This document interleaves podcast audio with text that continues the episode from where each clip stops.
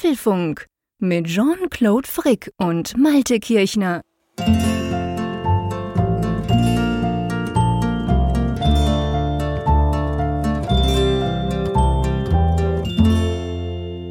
Hallo und herzlich willkommen zum Apfelfunk Podcast Ausgabe Oh, 400, welche wir am Mittwoch, dem 27. September aufzeichnen.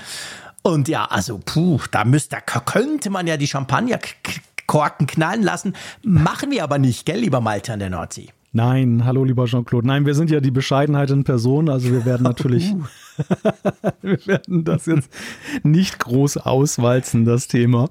Bei dir würde ich das jetzt unter, unterstreichen, dass du die Bescheidenheit in Person bist. Ich weiß nicht, ob ich so wahrgenommen werde, aber nichtsdestotrotz, wir wollen, wir, nein, wir wollen nicht feiern, weil für uns ist das ja eigentlich gar nicht so besonders, oder? Nein, und es fühlt sich auch gar nicht so an, weil ich genau. meine, wenn, wenn etwas strapaziös ist, so, sag mal, wie so ein 8000 Meter Berg, dann, dann, dann weißt du halt, was du geschafft hast, ne? Und, und in dem Fall ist das ja so, das kommt jetzt einfach so über uns. Wir haben einfach, jede Woche sind wir diesem wunderbaren Hobby nachgegangen. Und ja, jetzt sind wir jetzt plötzlich hier und ich staune eher so darüber, was für ein gewaltiger Zeitraum oder welche eine große Zahl von Folgen da zusammengekommen ist.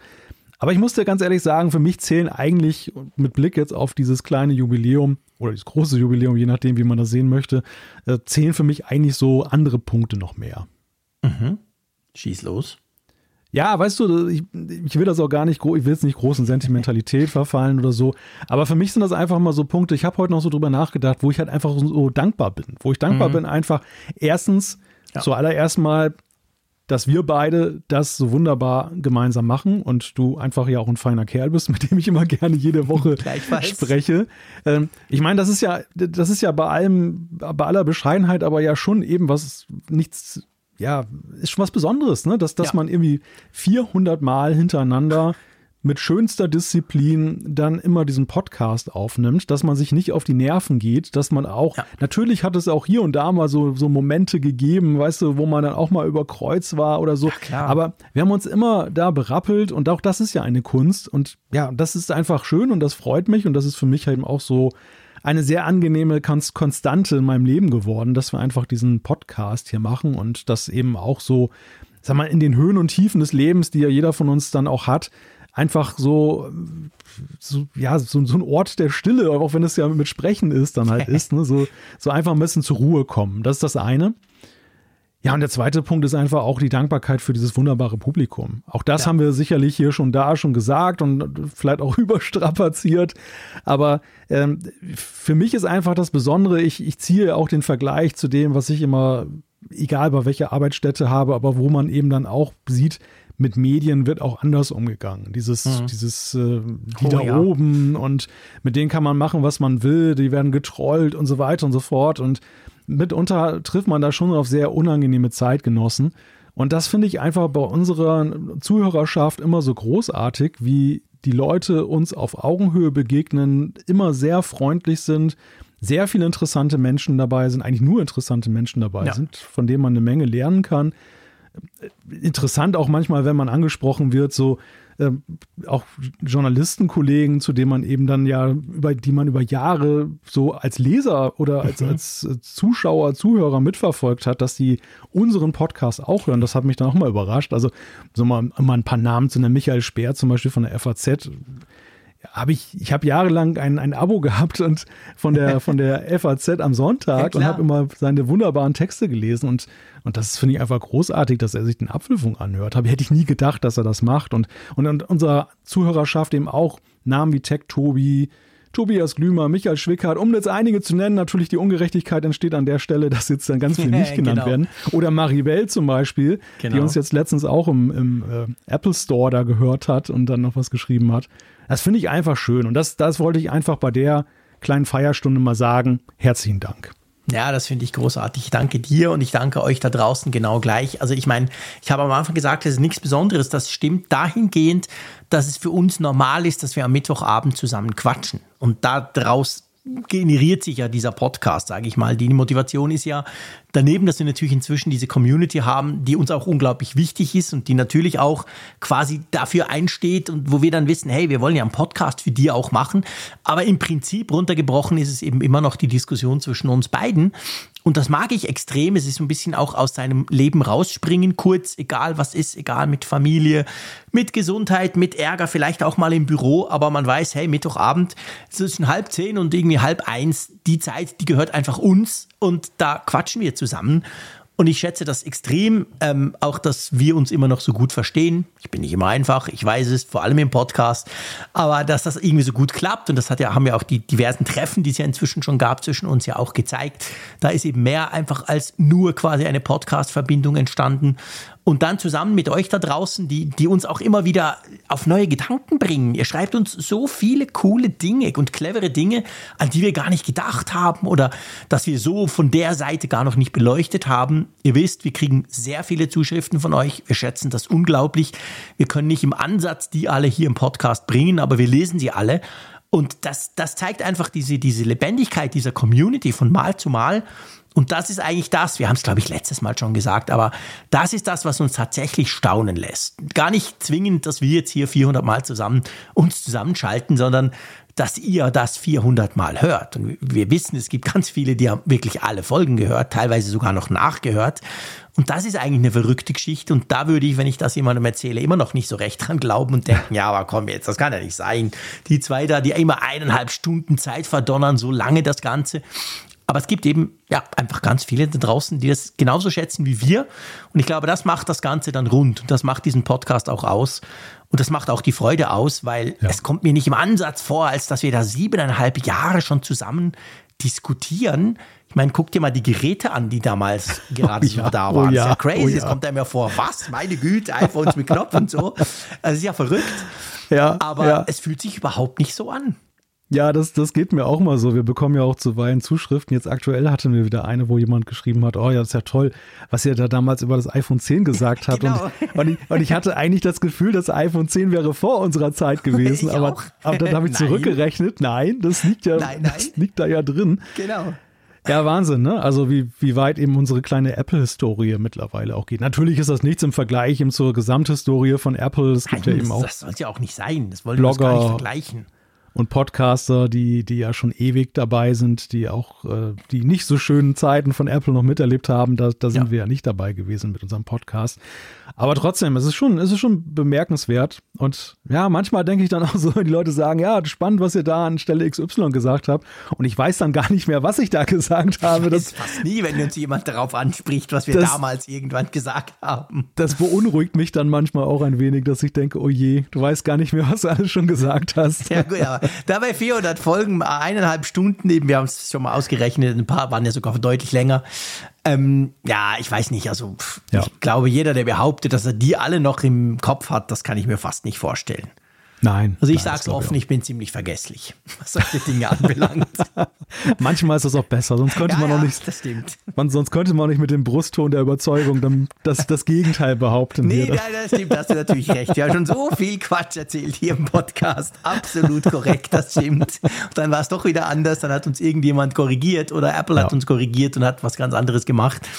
Aber ja, das gehört eben auch dazu. Ihr wisst, diese, diese 400 Folgen, die waren immer alle live. Also live im Sinn von, dass wir erst dann über die Dinge diskutieren, die wir uns da in so einem kleinen Skript aufschreiben, wenn das Mikrofon läuft. Also wir, das kann man ja auch mal sagen. Wir schalten uns vorher ungefähr eine halbe Stunde früher zusammen Ganz einfach drum, um uns so ein bisschen warm zu quatschen, vor allem aber auch um private Dinge zu besprechen.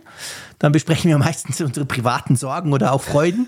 Und, aber wir sprechen nicht über das, was wir im Podcast dann gleich sprechen wollen, weil dann wäre es ja. ja, äh, dann wäre es ja quasi, dann wären wir ja schon abgesprochen aufeinander. Das heißt, mhm. ich weiß nie so genau, also ich kenne dich inzwischen sehr gut, darum weiß ich es meistens, aber man weiß nicht so genau, wie der andere reagiert, was der andere macht. Oder jetzt hier gerade am Anfang, als ich gesagt habe, ja, ist ja nichts so Besonderes dann habe ich mir schon gedacht, in welche Richtung du antworten wirst, aber es ist eben nichts, was wir vorbesprechen. Und ich glaube, also für mich persönlich macht das einen unglaublichen Reiz aus bei diesem Podcast, weil du, du weißt es, ich habe früher auch gepodcastet, Geek Week damals noch. Hm. Da war halt viel mehr dann noch so, wo man halt auch mal gesagt hat, ja komm, ja, das war komisch, wir machen es noch mal.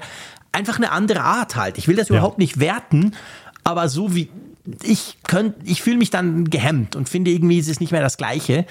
Und ich habe auch das Gefühl, ich bin nur einmal gut in allem, was ich tue. Und von dem her gesehen ähm, passt mir das halt sehr. Aber es ist nicht selbstverständlich, dass man einen Gegenüber findet, der das auch so sieht.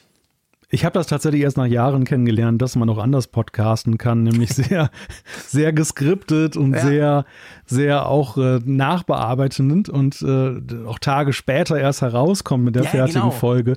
Das war für mich, das, das ist für mich eine fremdartige Erfahrung, weil Komplett. ich tatsächlich ganz am Anfang dachte, und so haben wir es ja auch praktiziert hier im Apfelfunk, dass man eben sowas aufnimmt und haut man es raus. Genau. Und so rückblickend so ist schnell. es, ja, ist es, vielleicht ist es auch ein bisschen bekloppt, ne, weil man ja letztendlich sich ja auch jeder Möglichkeit beraubt, dann noch größer was zu ändern. Aber ich finde, wie du sagst, das hatte, das hat eben auch mal das den Charme, Charme ausgemacht. Podcast, genau. Ja, so die, dieses kleine, also dieses kleine Lampenfieber ja auch, was man jeweils ja, hat. Ne? Genau. Verhaspelst du dich nicht, redest du keinen Unsinn und solche Sachen. Und ich finde, das, ähm, ja, das, das bringt dann auch so die schönsten Dinge hervor. Auch so diese kleinen Momente, die man nicht vorhersieht, die dann eben so spontan entstehen. Ja. Also, also ich mag das Prinzip, mir gefällt das sehr gut, aber ja, aber es, es muss halt auch passen. Ne? Also ja, genau. Das, und, und wir beide, ja, das finde, das passt ganz gut, glaube ich. Ja, Kann man jetzt so sagen, langsam. so nach, nach 400 ja, Folgen. so, lang sagen, so langsam haben wir uns ein bisschen aufeinander eingestimmt. Die, die Prüfphase ist bald genau, beendet. Ja, genau. Man könnte langsam sagen, so, hm, Sie wissen ein bisschen, wie es geht. So. Ja, das stimmt. Oh, meine Güte. Aber hey, wir haben noch etwas Positives und es geht hier nicht um diese 400 Folgen. Es hat auch gar nichts damit zu tun, dass das jetzt zufälligerweise genau in diese Folge reinpasst. Aber man kann bei uns was gewinnen. Ja, genau. Wir haben ja genug. Ja, das stimmt, das stimmt. Hier, hier verliert man nur Zeit, aber man gewinnt genau, selten man gewinnt was. nichts. so ist es. ja, nein. offen, ja. Wir haben es ja schon vor einigen Wochen mal angeteasert, dass wir für unser kleines Event, was wir vorhaben in Wolfsburg, ja, noch, noch, noch zwei Karten übrig haben, die wir dann unter die Leute bringen wollen. Und jetzt ist so der Zeitpunkt gekommen. Wir haben ja Ende September, sind nur noch ein paar Wochen hin. Wir sind schon ganz aufgeregt. Puh, ja. Ja, also ich bin, ich muss sagen, ich bin echt aufgeregt. Ne? Also es ist total diese, diese, diese Routine, die wir ja hatten, so nach dem ersten Event, ne, das zweite Event, das war ja schon so ein bisschen, ja, man wusste, wie das geht, ne? Und mhm. dann jetzt sind ja wirklich so viele ja, Jahre Pause. Weg. Ja. Das ist, fühlt sich total komisch an. Ja, es fühlt so, sich komplett schon, neu an. Ja. Bin schon ein bisschen nervös, was das angeht, aber gucken äh, wir mal. Sag mir das nicht. Ich versuche es noch zu verdrängen. Ich denke noch gar nicht dran. Du weißt, ich bin nicht so ein organisierter Mensch wie du. Das ja. ist für mich noch unglaublich weit weg, aber es ist nicht mehr weit. Samstag, 21. Oktober, nur noch mal kurz zur Erinnerung, mhm. treffen wir uns in Wolfsburg mit plus minus 50 Zuhörerinnen und Zuhörern. Und ja, zwei könnten jetzt noch dazukommen. Und wie kriegt man denn diese Tickets? Ja, da muss jetzt eine knifflige Gewinnfrage beantwortet werden. Und zwar, ich sag die mal, die lautet, wer vom Apfelfunk am Hörerquartett? Also wir sind ja alle da, ne? Michael Reimann ist da, Raphael Zeyer ist da, du bist da, ich bin da, das Quartett ist komplett. Genau. Und wer von diesem Quartett hat zusätzlich die Vornamen Franz Ferdinand? ja, und, und dann gibt es die Antwortoption. Ich, ich sehe, du bist sprachlos. Ja, es ist, ich, genau. Ich, ich weiß es zwar, aber ich bin trotzdem sprachlos, wenn man es jetzt so hört. aber natürlich, es gibt die Antwortoption, die, die kann ich schon vorlesen, nachdem ja. du die Frage schon so schön gesagt hast. Es gibt die Antwortoptionen, also Jean-Claude, Malte, Raphael, Michael oder keinen von den Vieren, damit es noch ein bisschen fieser wird. Genau. Also das, das ist die spannende Frage. Wer vom Apfelfunk am Hörerquartett hat zusätzlich die Vornamen Franz Ferdinand? Wie gesagt, A. Jean-Claude, B. Malte, C. Raphael, D. Michael oder E. Keiner von den Vieren. Und wenn ihr mitmachen wollt, dann schreibt einfach eine E-Mail an info.apfelfunk.com. Einsendeschluss ist der 3. Oktober, nächster Dienstag um 22 Uhr, sodass wir nämlich rechtzeitig in der nächsten Folge die Gewinner oder den Gewinner bekannt geben können. Es gibt ja zwei Karten und äh, ja, dann könnt ihr euch da gerne drauf bewerben, dann könnt ihr noch damit dabei sein. Genau, dann habt ihr vielleicht hoffentlich noch genug Zeit, dann entsprechend eben eure Vorkehrungen zu treffen, dass ihr nach Wolfsburg reisen könnt. Ich weiß, für die Deutschen ist das alles ja ganz nah, aber für mir kommt das sehr weit weg vor. Aber nichtsdestotrotz, ja, jetzt werde ich wirklich langsam nervös. Also schnell vergessen wir das Ganze, kommen wir wieder auf Terrain, wo wir uns auskennen, kommen wir zu unserem Sponsor. genau. Ja, diese Folge des Apfelfunks wird gesponsert von NordVPN. Was kann denn NordVPN Schönes? Naja, NordVPN kann einige Dinge. Also man kann das natürlich grundsätzlich brauchen, um einen verschlüsselten Tunnel aufzubauen zu Servern, die zum Beispiel in 60 Ländern stehen können. Über 5000 sind es inzwischen. Und ähm, das kann man brauchen, um zum Beispiel Mediatheken freizuschalten. Also wenn du Inhalte gucken willst oder ich zum Beispiel, wenn ich im Ausland bin und trotzdem das Schweizer Fernsehen gucken will, dann mache ich das natürlich mit NordVPN. Das ist die eine Seite der Medaille. Man kann auch Dienste ausprobieren. Ich teste immer gerne mal mal wie das ein oder andere Google-Zeugs, das nur in den USA läuft, klappt manchmal, nicht immer, aber meistens, wenn man eben dann so einen Tunnel in die USA aufbaut. Aber das andere Thema ist ja eigentlich Security, oder? Genau, die haben dann auch noch entsprechende Funktionen, da kann man sich dann schützen gegen zum Beispiel Malware und alle weiteren Schädlinge. Man kann nachgucken im Dark Web, ob vielleicht das eigene Passwort dort aufgetaucht ist. Sehr nützliche Funktion und das gibt es dann eben auch, ohne dass man dann die VPN-Verbindung aufbaut. Dieser Online-Bedrohungsschutz, der ist aber inklusive. Genau, also wenn ihr euch den NordVPN Client auf euren Mac zum Beispiel installiert, dann habt ihr das entsprechend einfach drauf und werdet entsprechend auch benachrichtigt, wenn da etwas nicht stimmt. Ich brauche es zum Beispiel auch immer wieder, wenn ich in offenen WLANs unterwegs bin, weil ich nicht so recht weiß, hm, wer guckt denn da noch auf die Verbindung, dann kann man einfach NordVPN anwerfen. Ja, und wenn man das mal ausprobieren will, was muss man tun? Dann geht man auf nordvpn.com slash Apfelfunk oder gibt den Couponcode Apfelfunk bei der Bestellung ein und dann kriegt man noch was dazu zum Zwei-Jahres-Paket, nämlich statt vor einem Monat on top gibt es vier zusätzliche Monate dazu. Genau, also probiert das doch mal aus, wenn ihr wollt. Ähm, nordvpn.com slash Apfelfunk. Wir verlinken das Ganze in den Show Notes und wir bedanken uns natürlich bei NordVPN, dass sie uns so treu unterstützen. Äh, übrigens, was ist Freitag, mein Lieber? Ja, das ist dann sozusagen der letzte Halt vor Wolfsburg in gewisser oh, Weise. Machst du aber Angst? Nö, nö, nö, nö, Moment, Moment, Moment. Ja, nicht für diesen Podcast, aber, okay. schon, für, aber schon für dieses Quartett, was da halt zusammenkommt. Ne? Da sehen wir uns dann nochmal online und äh, ja, dann sehen wir uns da tatsächlich in echt. Du hast recht. Apfelfunk am Hörer ist diesen Freitag wieder. 21.45 Uhr. Wir vier werden uns wieder zusammenschalten. Wir haben sicher genug Themen. Könnt ihr euch ja denken, worüber wir sprechen werden. Das wird super lustig auf YouTube, auf dem Apfelfunk-Kanal. Ähm, wenn ihr zum Beispiel mal den Zeier so richtig müde sehen wollt, dann schaut doch mal rein. Der ist nämlich noch in den USA bei Meta im Moment, kommt aber Freitag wieder zurück. Also wollen wir mal schauen, wie der drauf ist. Und auch sonst ähm, gibt es da spannende Diskussionen. Vor allem könnt ihr natürlich auch mitmachen. Ihr könnt via Kommentarfunktion zum Beispiel mit uns in Kontakt treten und dann machen wir uns einfach einen schönen Abend. Genau. Jetzt machen wir beide uns erstmal einen schönen Abend. Äh, genau, ich bin sehr froh, dass du diese Überleitung machst, weil wir kommen jetzt nämlich endlich mal zu den Themen. Genau, und davon haben wir auch eine ganze Menge auf der Agenda. Das erste Thema ist ein Test und zwar die Apple Watch Ultra 2 im Apfelfunk-Test. Wir haben sie uns angesehen. Ja, genau, wir haben sie um den Arm, an, an den Arm geschnallt. Dann, äh, es, man muss wirklich sagen, im Moment ist es nichts für Update-Muffel. iOS 17.0.2 ist schon wieder erschienen. Dann so, so, Sonoma. macOS 14 steht bereit. Genau, müssen wir natürlich drüber sprechen. Dann kleine Geheimnisse, warum die AirPods Pro 2 mit USB-C-Case etwas mehr können als die ohne USB-C-Case. Dann Give Me Five, warum Apple ein Zehnfach-Zoom problematisch findet. Knappes Gut. Ähm, Gibt es einen langsamen Start für die Vision Pro? Es gibt immer einen schnellen Start für die Umfrage der Woche. Die lösen wir nämlich auf und haben eine neue Frage und natürlich dann auch Zuschriften unserer Hörer. Genau. Also, dann lass uns loslegen mit dem großen, ähm, naja, groß, was, was heißt hier groß? Einfach mit dem Test der ähm, Apple Watch Ultra. Wir beide haben sie ja jetzt schon ähm, eine ganze Weile, beziehungsweise so lange seit sie eigentlich gibt, an unseren Armen. Und wir müssen mal ein bisschen drüber diskutieren. Vielleicht so vorher, um das Ganze ein bisschen einzugrenzen.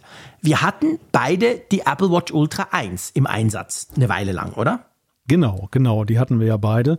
Du hattest sie, glaube ich, früher als ich. Mhm. Du hattest sie ja ich schon, glaub, nachdem sie rausgekommen genau, ist. Seit dem Jahr jetzt. Ja, ich habe bei mir mal nachgeguckt. Bei mir war das irgendwie April, Mai, okay. dass ich sie ja. bekommen habe.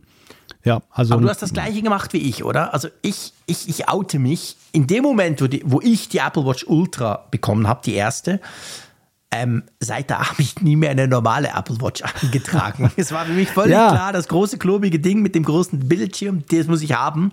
Also ich bin so ein bisschen dem Teil verfallen. Ja, geht mir absolut genauso. Und das okay. war überhaupt nicht, es war überhaupt nicht meine Absicht. Ich war ja eigentlich eher so ein Skeptiker, was ja, die Apple Watch Ultra. Ich bin genervt mit deinen Fragen. Ja, ja, ja. Vor allem wollte ich ja vermeiden, dass ich mich dafür begeistere, ob des Preises. Ja. Und, und äh, war ja eigentlich so ein bisschen darauf gebürstet, dass ich gedacht habe, nein, bleib standhaft, bleib Mhm. standhaft. Oder beziehungsweise so diese Ansprache, die da ja auch war, ne, nach dem Motto, ja, so für, für Da hat die Extremsport mich und, total, hat mich die genervt. und rustikal und diesen ganzen Kram. Und da habe ich halt so gedacht, naja, da meinen die nicht dich mit, also nicht Mhm. mich.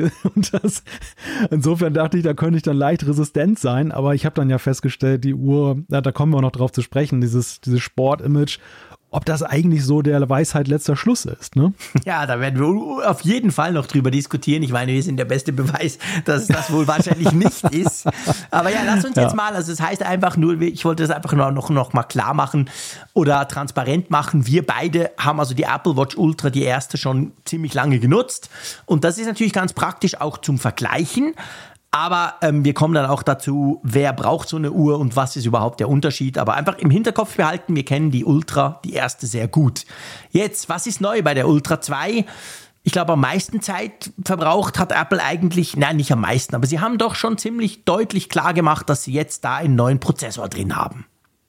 Genau, wobei da muss natürlich an der Stelle gleich das Sternchen stehen, dass ja dieser Prozessor auch in der Series 9 drin ist. Also der ist, ist jetzt ja so. nicht Ultra Ja, 2 guter Punkt. exklusiv. Stimmt. Gehört, gehört zur Vollständigkeit unbedingt dazu. Ähm, aber ja, der ist tatsächlich ein, eines der Highlights, ne? weil, weil der Ja. sich ja nun seit Jahren das erste Mal wieder entscheidend verändert hat. War ja eigentlich immer so ein Rebranding nur des Ja, vorherigen das ist ja Prozessors. eigentlich fies. Ich meine, das müssen wir nämlich auch aufklären. Das wissen ja vielleicht nicht ganz alle.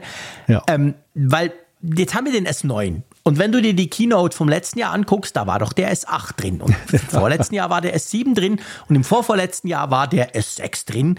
Und Apple hat eigentlich nie so richtig ein Wort drüber verloren, dass sowohl der S7 wie der S8 eigentlich ein S6 sind ergänzt mit Sensoren und Pipapo, aber im Prinzip der Prozessor war immer der gleiche, der 64-Bit Dual-Core-Prozessor, den Apple mit dem S6 vor inzwischen ähm, neun, acht, sieben, ja, vor drei Jahren vorgestellt hat.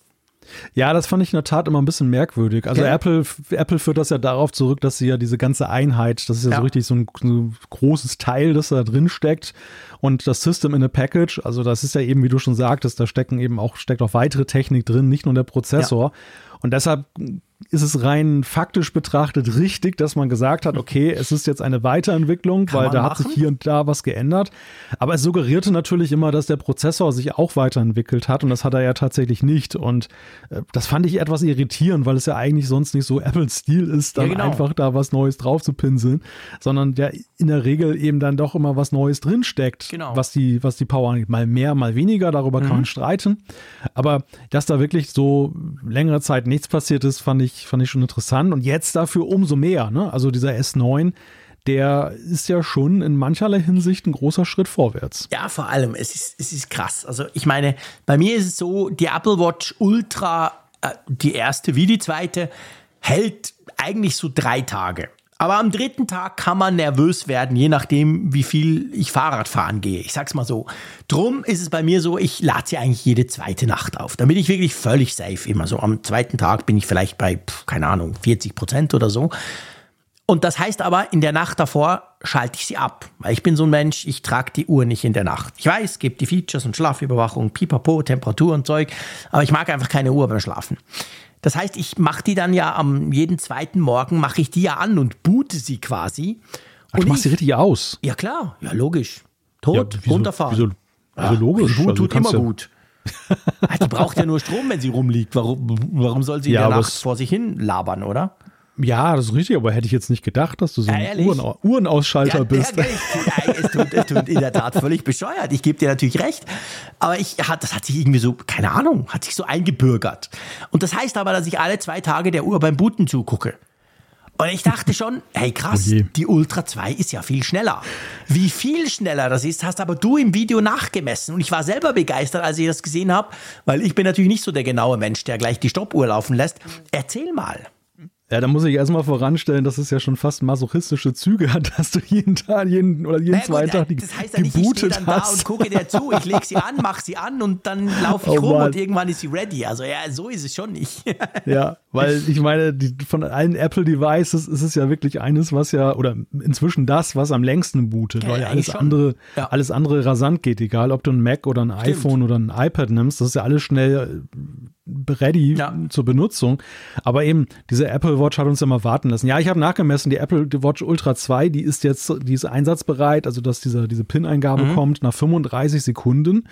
Und bei der vorherigen Ultra 1, da wartest du tatsächlich 50 Sekunden länger. Ne? Das Krass. ist über eine Minute. Weit über eine Minute. Äh, weit genau. über eine Minute, die du warten musst, Crazy. bis das System mal überhaupt dann nutzbar ist. Ja. Und das finde ich ist eigentlich ein schöner Vergleich. Wir kommen natürlich noch zu anderen Vorteilen vom S9. Aber auf der anderen Seite finde ich auch wichtig, dass jetzt nicht die, die eine Ultra haben, denken, oh weh, oh weh. Mir ist das eigentlich wirklich nur beim Booten aufgefallen. Ich weiß nicht, wie es dir geht, wenn du Apps startest. Klar, wenn du beide nebeneinander legst und du machst wirklich so diesen klassischen, ich starte jetzt mal eine App-Test, dann merkst du schon, die neue, die Ultra 2 ist ein bisschen schneller. Aber es wäre nie so gewesen, dass ich bei der Ultra irgendwie das Gefühl hatte, dass sie langsam war, oder? Nein, nein, das ist, wir sind da auf einem ziemlich hohen Niveau Gell. ja gewesen. Also bei aller Lästerei über diese, diese Fortschreibung der alten Prozessoren, ähm, die, die Apple Watch war ja glücklicherweise auf einem guten Level angekommen damals beim ja. S6. Und äh, den konnte man ja, da konnte man es auch vertreten, ihn lange dann zu wahren. Das Interessante ist, finde ich jetzt, wenn man diese App-Starts vergleicht mit mhm. der Ultra 1, so, wir haben ja einen riesen krassen Unterschied ne, zwischen der Bootzeit, ja, genau. da wo wir wirklich, wir reden über eine halbe Minute, ja, das krass. ist ja nun wirklich heftig. Ja. Und aber bei den App-Starts ist es ja eher so im leicht sichtbaren Bereich. Also wir reden hier nicht mhm. über viele Sekunden oder irgendetwas, wir reden hier wirklich so, so, so ein Ticken, ja. dass es schneller geht ja. und flüssiger, was man macht. Wimpernschlag. Also wir, eben, ja. wir sprechen nicht davon, oh, wann startet jetzt die App? Nein, die App, jetzt, du drückst und sie ist da und sie ist halt ein bisschen schneller da bei der neuen.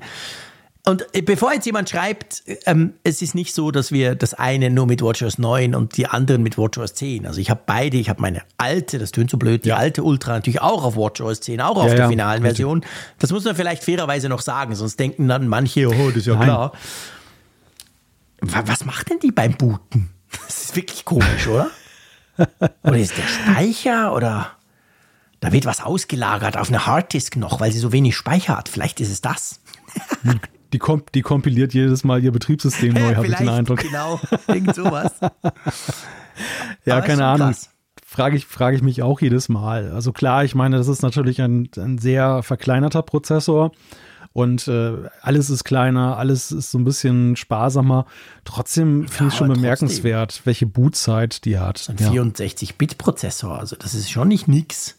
Und ich, ja, ich meine, jetzt, bevor ihr mir schreibt, ich weiß, man müsste sie ja nicht neu booten und dann wäre das Problem erledigt. Fair enough, absolut. Wenn ich meine gar nie neu boote, dann habe ich das Problem gar nicht. Das müsst ihr mir gar nicht schreiben, ist mir auch klar.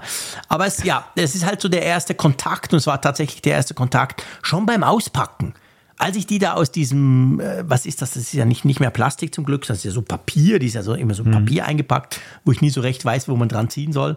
ja, da mache ich doch immer kaputt am Schluss. Aber, ja, weil ich finde eigentlich schön, ich würde es gern behalten, dass man sie auch, weißt du, wenn man ja. sie dann zurückschickt, da wieder reinmachen kann, dann sieht sie genau. komplett ungenützt aus.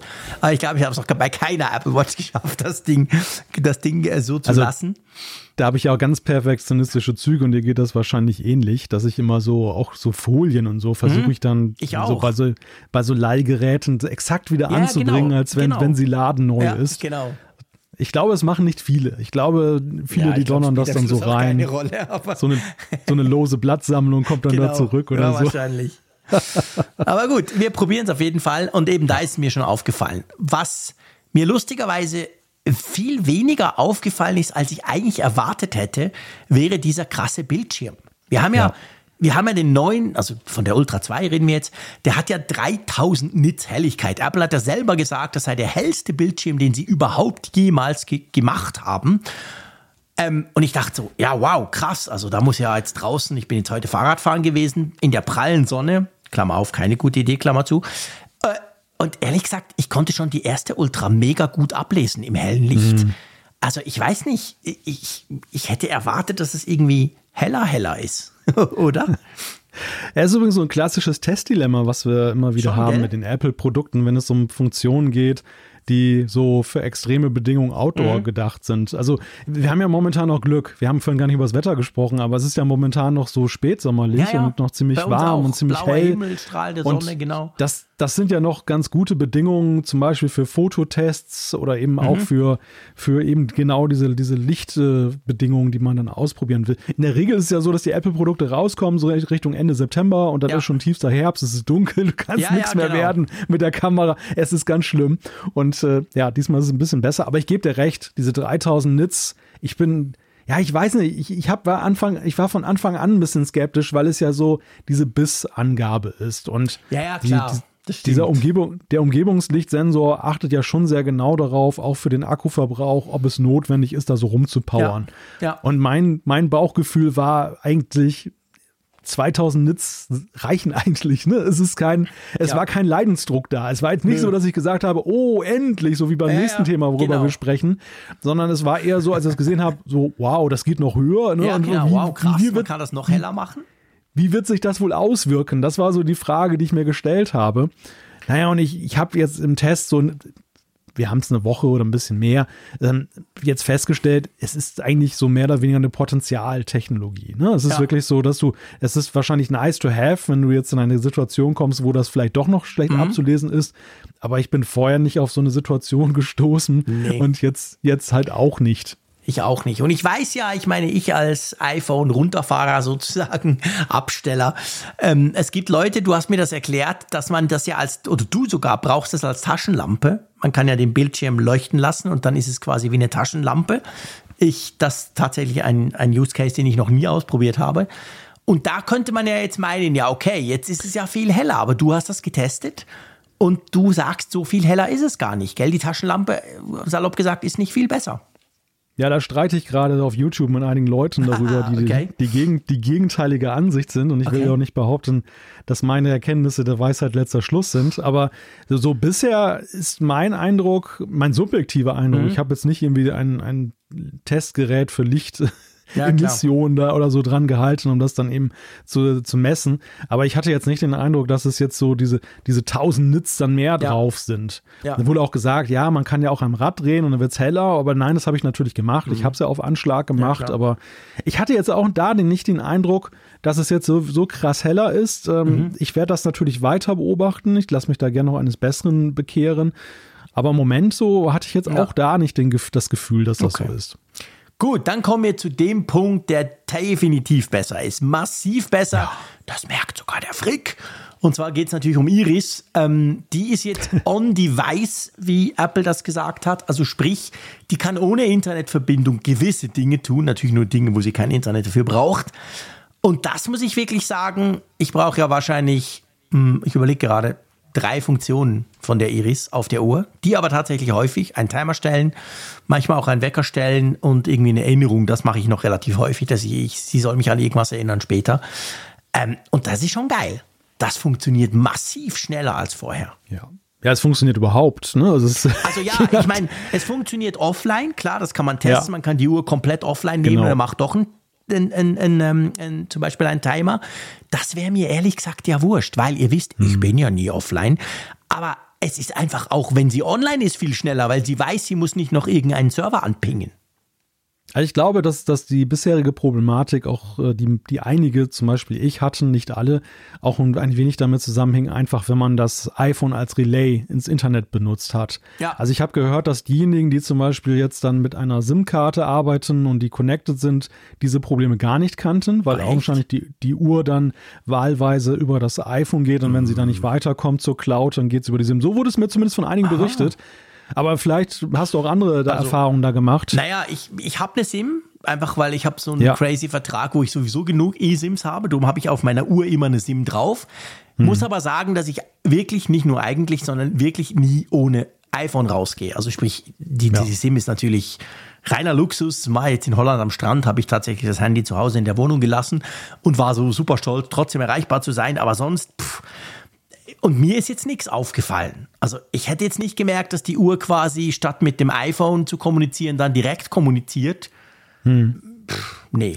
Ja, also ist zumindest die These, die von ja, einigen okay. geäußert wurde, die gesagt haben, sie hätten nicht diese Probleme, die okay. ich zum Beispiel hatte. Ich hatte ja immer wieder dieses Problem, dass, äh, obwohl das iPhone wiederum nie gar kein Problem hatte, ich habe auch mhm. Vergleichstests immer gemacht, dass ich dann Siri dann auch auf dem iPhone dann äh, ja, entsprechend stimmt. gestartet das hast du habe. ja mal erzählt, auch im Podcast, und da, genau. Und da ging es jeweils problemlos und bei der Apple Watch war es bislang bei mir immer so, dass ich häufig einen zweiten Anlauf starten muss, dass ich gesagt habe, stell mal einen Timer für ja. 10 Minuten und dann rödel, rödel, rödel, noch einen Moment und dann ja. kommen immer so Zwischenmeldungen und dann hieß es, tut mir leid, Malte, das hat jetzt nicht geklappt, kannst du später nochmal probieren.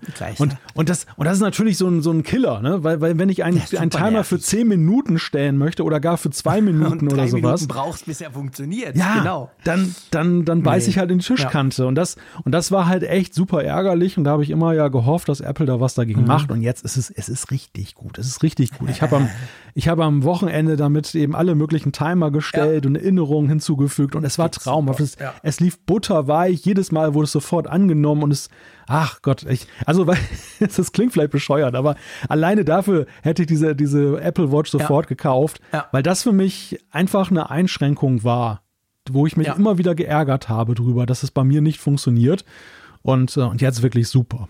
Ja, das ist so. Also selbst ich als äh, jetzt nicht der größte Iris-Fan in der Welt, sage ich mal, aber trotzdem nutze ich sie natürlich ab und zu.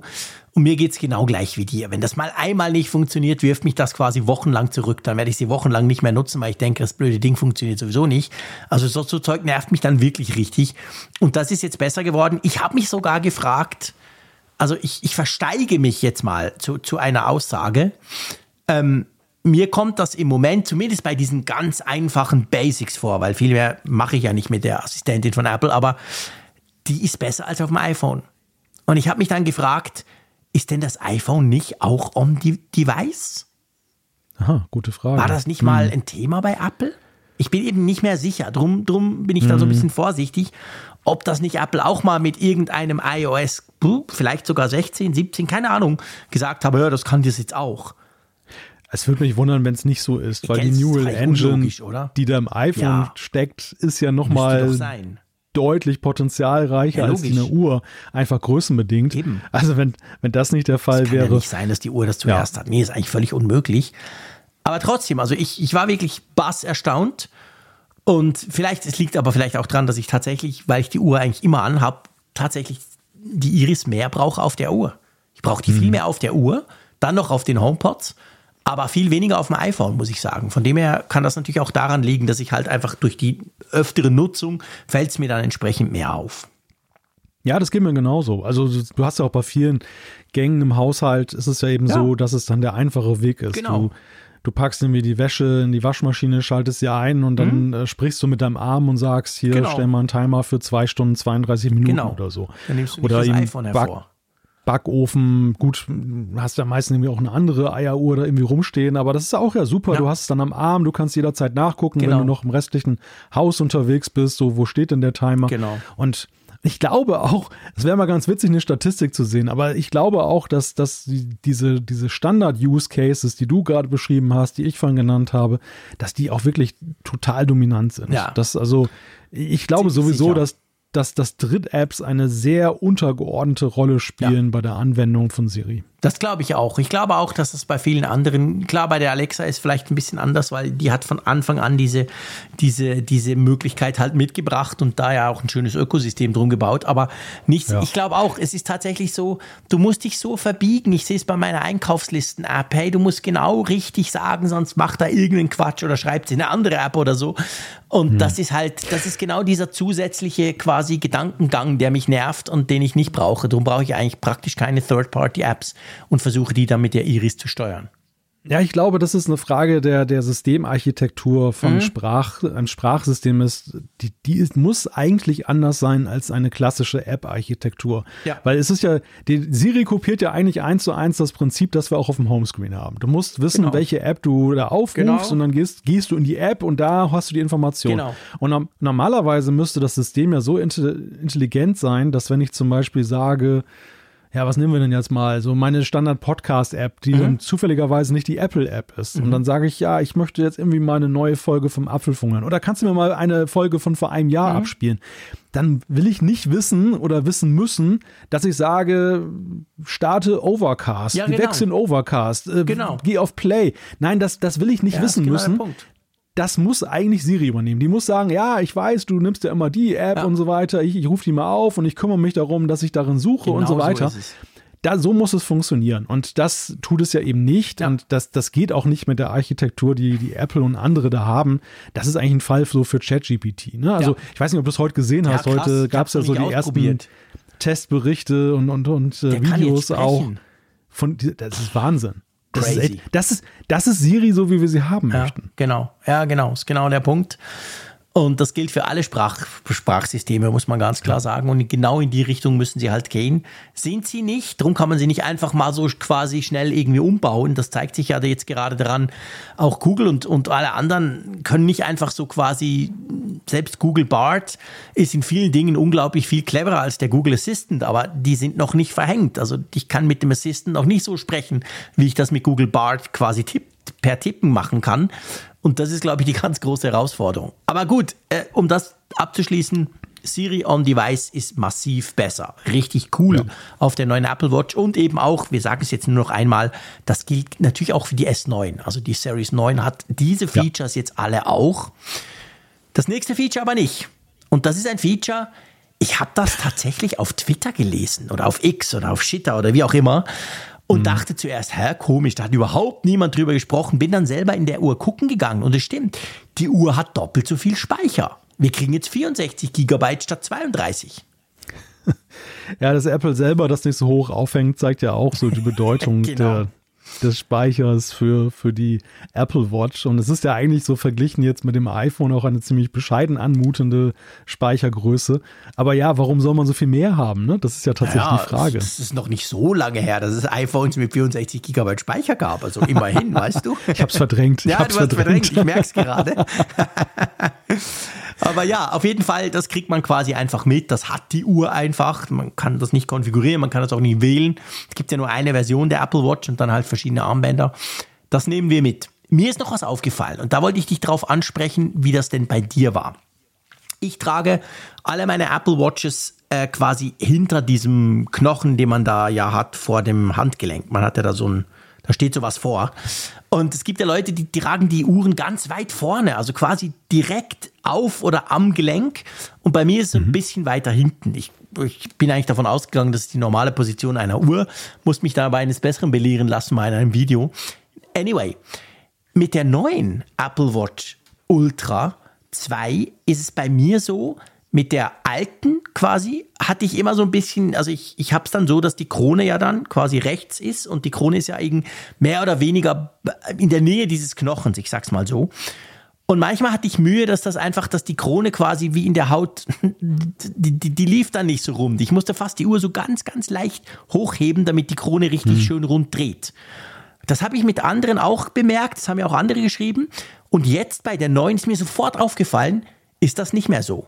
Also ich keine Ahnung, ob die Krone ein Ultramillimeter Tausendsten, keine Ahnung, kleiner ist und dadurch besser dreht. Also irgendwas ist anders, weil ich trage sie genau gleich mit den genau gleichen Armbändern. Irgendwas haben sie verändert. Ich kann jetzt die Krone völlig problemlos durchdrehen. Ich muss so ein bisschen schmunzeln, als du sagtest, äh, so wie man sie trägt. Das, das ist ja so bei mir schon fast eine traumatische Erfahrung nach einigen Videos, die ich mal gemacht habe, ähm, dass wenn man das Band, diese, diese Klettbänder mhm. andersrum macht, das mhm. ist ja für einige eine Beleidigung, habe ich ja, festgestellt. Das, stimmt, das ist mir auch schon aufgefallen. genau. Die, die sagen, bei Apple ist das aber genau. ganz anders aufgezeigt. So darfst du das ich nicht tragen. Immer, Apple macht falsch, weil es sieht einfach blöd aus. Man muss sie umgekehrt ja, tragen. ich, ich, ich lebte bislang in dem Glauben, dass es eine Freiheit ist, die Apple den Nutzern überlässt, ja, wie sie es am gemütlichsten finden oder wie sie zum Beispiel auch das Band am einfachsten schließen. Weil es ist ja auch die Frage, so wenn du morgens dann deine, deine Uhr anlegst, mhm. ähm, wie, wie rum es einfach für dich gemütlich ja, ist. Genau. Danach geht es doch eigentlich. Ja, absolut. Aber aber nein, die Ästhetik, das ist ganz wichtig. Deshalb, deshalb bin ich da sehr vorsichtig geworden und, und schaue immer erstmal, bevor ich ein Video mache, auf die Apple-Seite, ob ich mich nicht wieder da ein wenig lächerlich oh mache, weil ich es verkehrt rum mache. Oh je. ist mir beim Trail Loop auch gleich passiert. Also da habe ich es dann tatsächlich falsch rum. Ja, ja, ja, ich hatte das falsch rum dran gemacht. Und dann habe ich dann glücklicherweise nochmal eben schnell danach geguckt im Apple Online Shop und habe festgestellt, oh, oh, oh, falsch rum, nochmal neu gedreht. Ja, oh nein. bevor, bevor es da Zuschriften gibt. Oh je, okay, okay, okay. Aber jetzt, jetzt erzähl mal mit Ja. der Krone.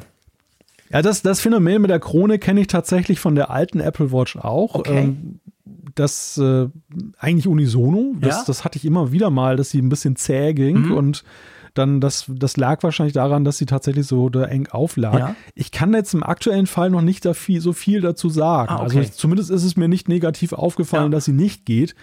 Aber das, das kam eben bei der anderen auch immer mal sporadisch und äh, Okay. ja, mal abwarten. Ne? Würde ich tatsächlich noch ein bisschen auf mich wirken Ja, lassen. okay, alles Thema. klar. Also bei mir war es wirklich reproduzierbar, bei der alten war es immer so, egal welches Band. Und bei der neuen noch nie. Also drum, für mich sieht es so aus, als hätten sie etwas verändert. Aber ja, ich, pff, keine Ahnung. Also wir nehmen es, wie es kommt und wir sind zufrieden damit, ist ja alles okay. Genau. Da, da bin ich ja nicht, nicht unhappy damit. Ähm, gut, dann, ehrlich gesagt, ich war ziemlich enttäuscht und ich habe es zuerst gar nicht gemerkt, was nicht unbedingt für mich spricht. Ich habe ziemlich lang versucht, dieses Double Tap Feature zu aktivieren, bis ich dann gemerkt habe, es ist noch gar nicht dabei. Ja, das, das fand ich auch ganz interessant, dass das noch nicht dabei ist, weil äh, es ja auch als ähnliches Feature in den Bedienungshilfen schon seit Jahren Ja. dabei ist. Man sollte, man sollte ja meinen, dass das eigentlich ready to ship ist, aber an, ja, ist, ist offenbar nicht so und äh, Haben Sie das eigentlich an der Keynote erwähnt? Also ich hatte ich das glaube, voll ich verhängt. glaube schon, Ehrlich? ich glaube schon, ich, ich meine, ich weiß nicht, ob es im Kleingedruckten stand auf der Seite, ne, Ah, mit gut, Later this ich year oder ob sie es da Ja. so prominent gesagt haben, das kann ich gerade nicht so rekonstruieren. Okay. Aber ich, ich gebe dir schon recht, der Eindruck, den sie erweckt haben, ich habe mir die Keynote in Gell? diese Passage nochmal angesehen, der war schon der, dass, dass es so wirkte, als wenn das jetzt on board ist, ne? Gell? als wenn das gleich da ist und nicht erst nachgeliefert wird. Ja, genau. Also ich war auf jeden Fall ein bisschen enttäuscht, ich sag's ganz offen, dass das jetzt noch nicht dabei ist. Es kommt aber im Oktober immerhin, nicht later this year, sondern es kommt im Oktober. Also theoretisch in ein paar Tagen, praktischerweise wahrscheinlich in ein paar Wochen. Vielleicht haben wir es ja am Apfelfunk-Event in Wolfsburg. Mal schauen. Also wenn ihr uns dann da wild mit dem Zeigefinger und Daumen Genau, rumtippen seht, dann machen wir keine, machen wir keine Schattenspiele mit Entchen oder so, sondern, sondern wir bedienen unsere Apple Wenn Watch. du mir irgendwelche Notifications oder irgendwelche Sachen raus, äh, raustappen oder so. Ja, also da müssen wir drüber sprechen. Wenn es dann da ist, können wir noch nichts dazu sagen. Genau. Was wir sagen können, ist, dass die Apple Watch Ultra 2 nicht nur ein bisschen der Apple Watch Ultra 1 ähnelt, sondern bis ins kleinste Detail. Das geht so weit, dass du, wenn du die Uhren hast, wir haben ja jetzt glücklicherweise im Moment beide da, selbst wenn du sie umdrehst, du kannst nicht mehr sagen, welche welche ist. Ich habe mir so überlegt, Ja. ob ich das Hütchenspiel machen soll, weißt du? So quasi so hin und her, weil ich habe tatsächlich Ja, ja. drei. Ich habe ja eine von Apple bekommen letztes Jahr zum Testen, habe mir selber dann eine gekauft, weil ich einfach fand, ich muss die haben und habe jetzt die Zweier. Und hey, du hast keine Chance. Die sehen genau gleich aus. Und unten steht sogar, also wenn du sie umdrehst auf dieser, ich glaube, es ist Keramik, auf da, wo die Sensoren quasi gucken, ähm, da steht sogar Apple Watch Ultra. Da haben sie nicht mal eine 2 reingraviert. Was ist denn das?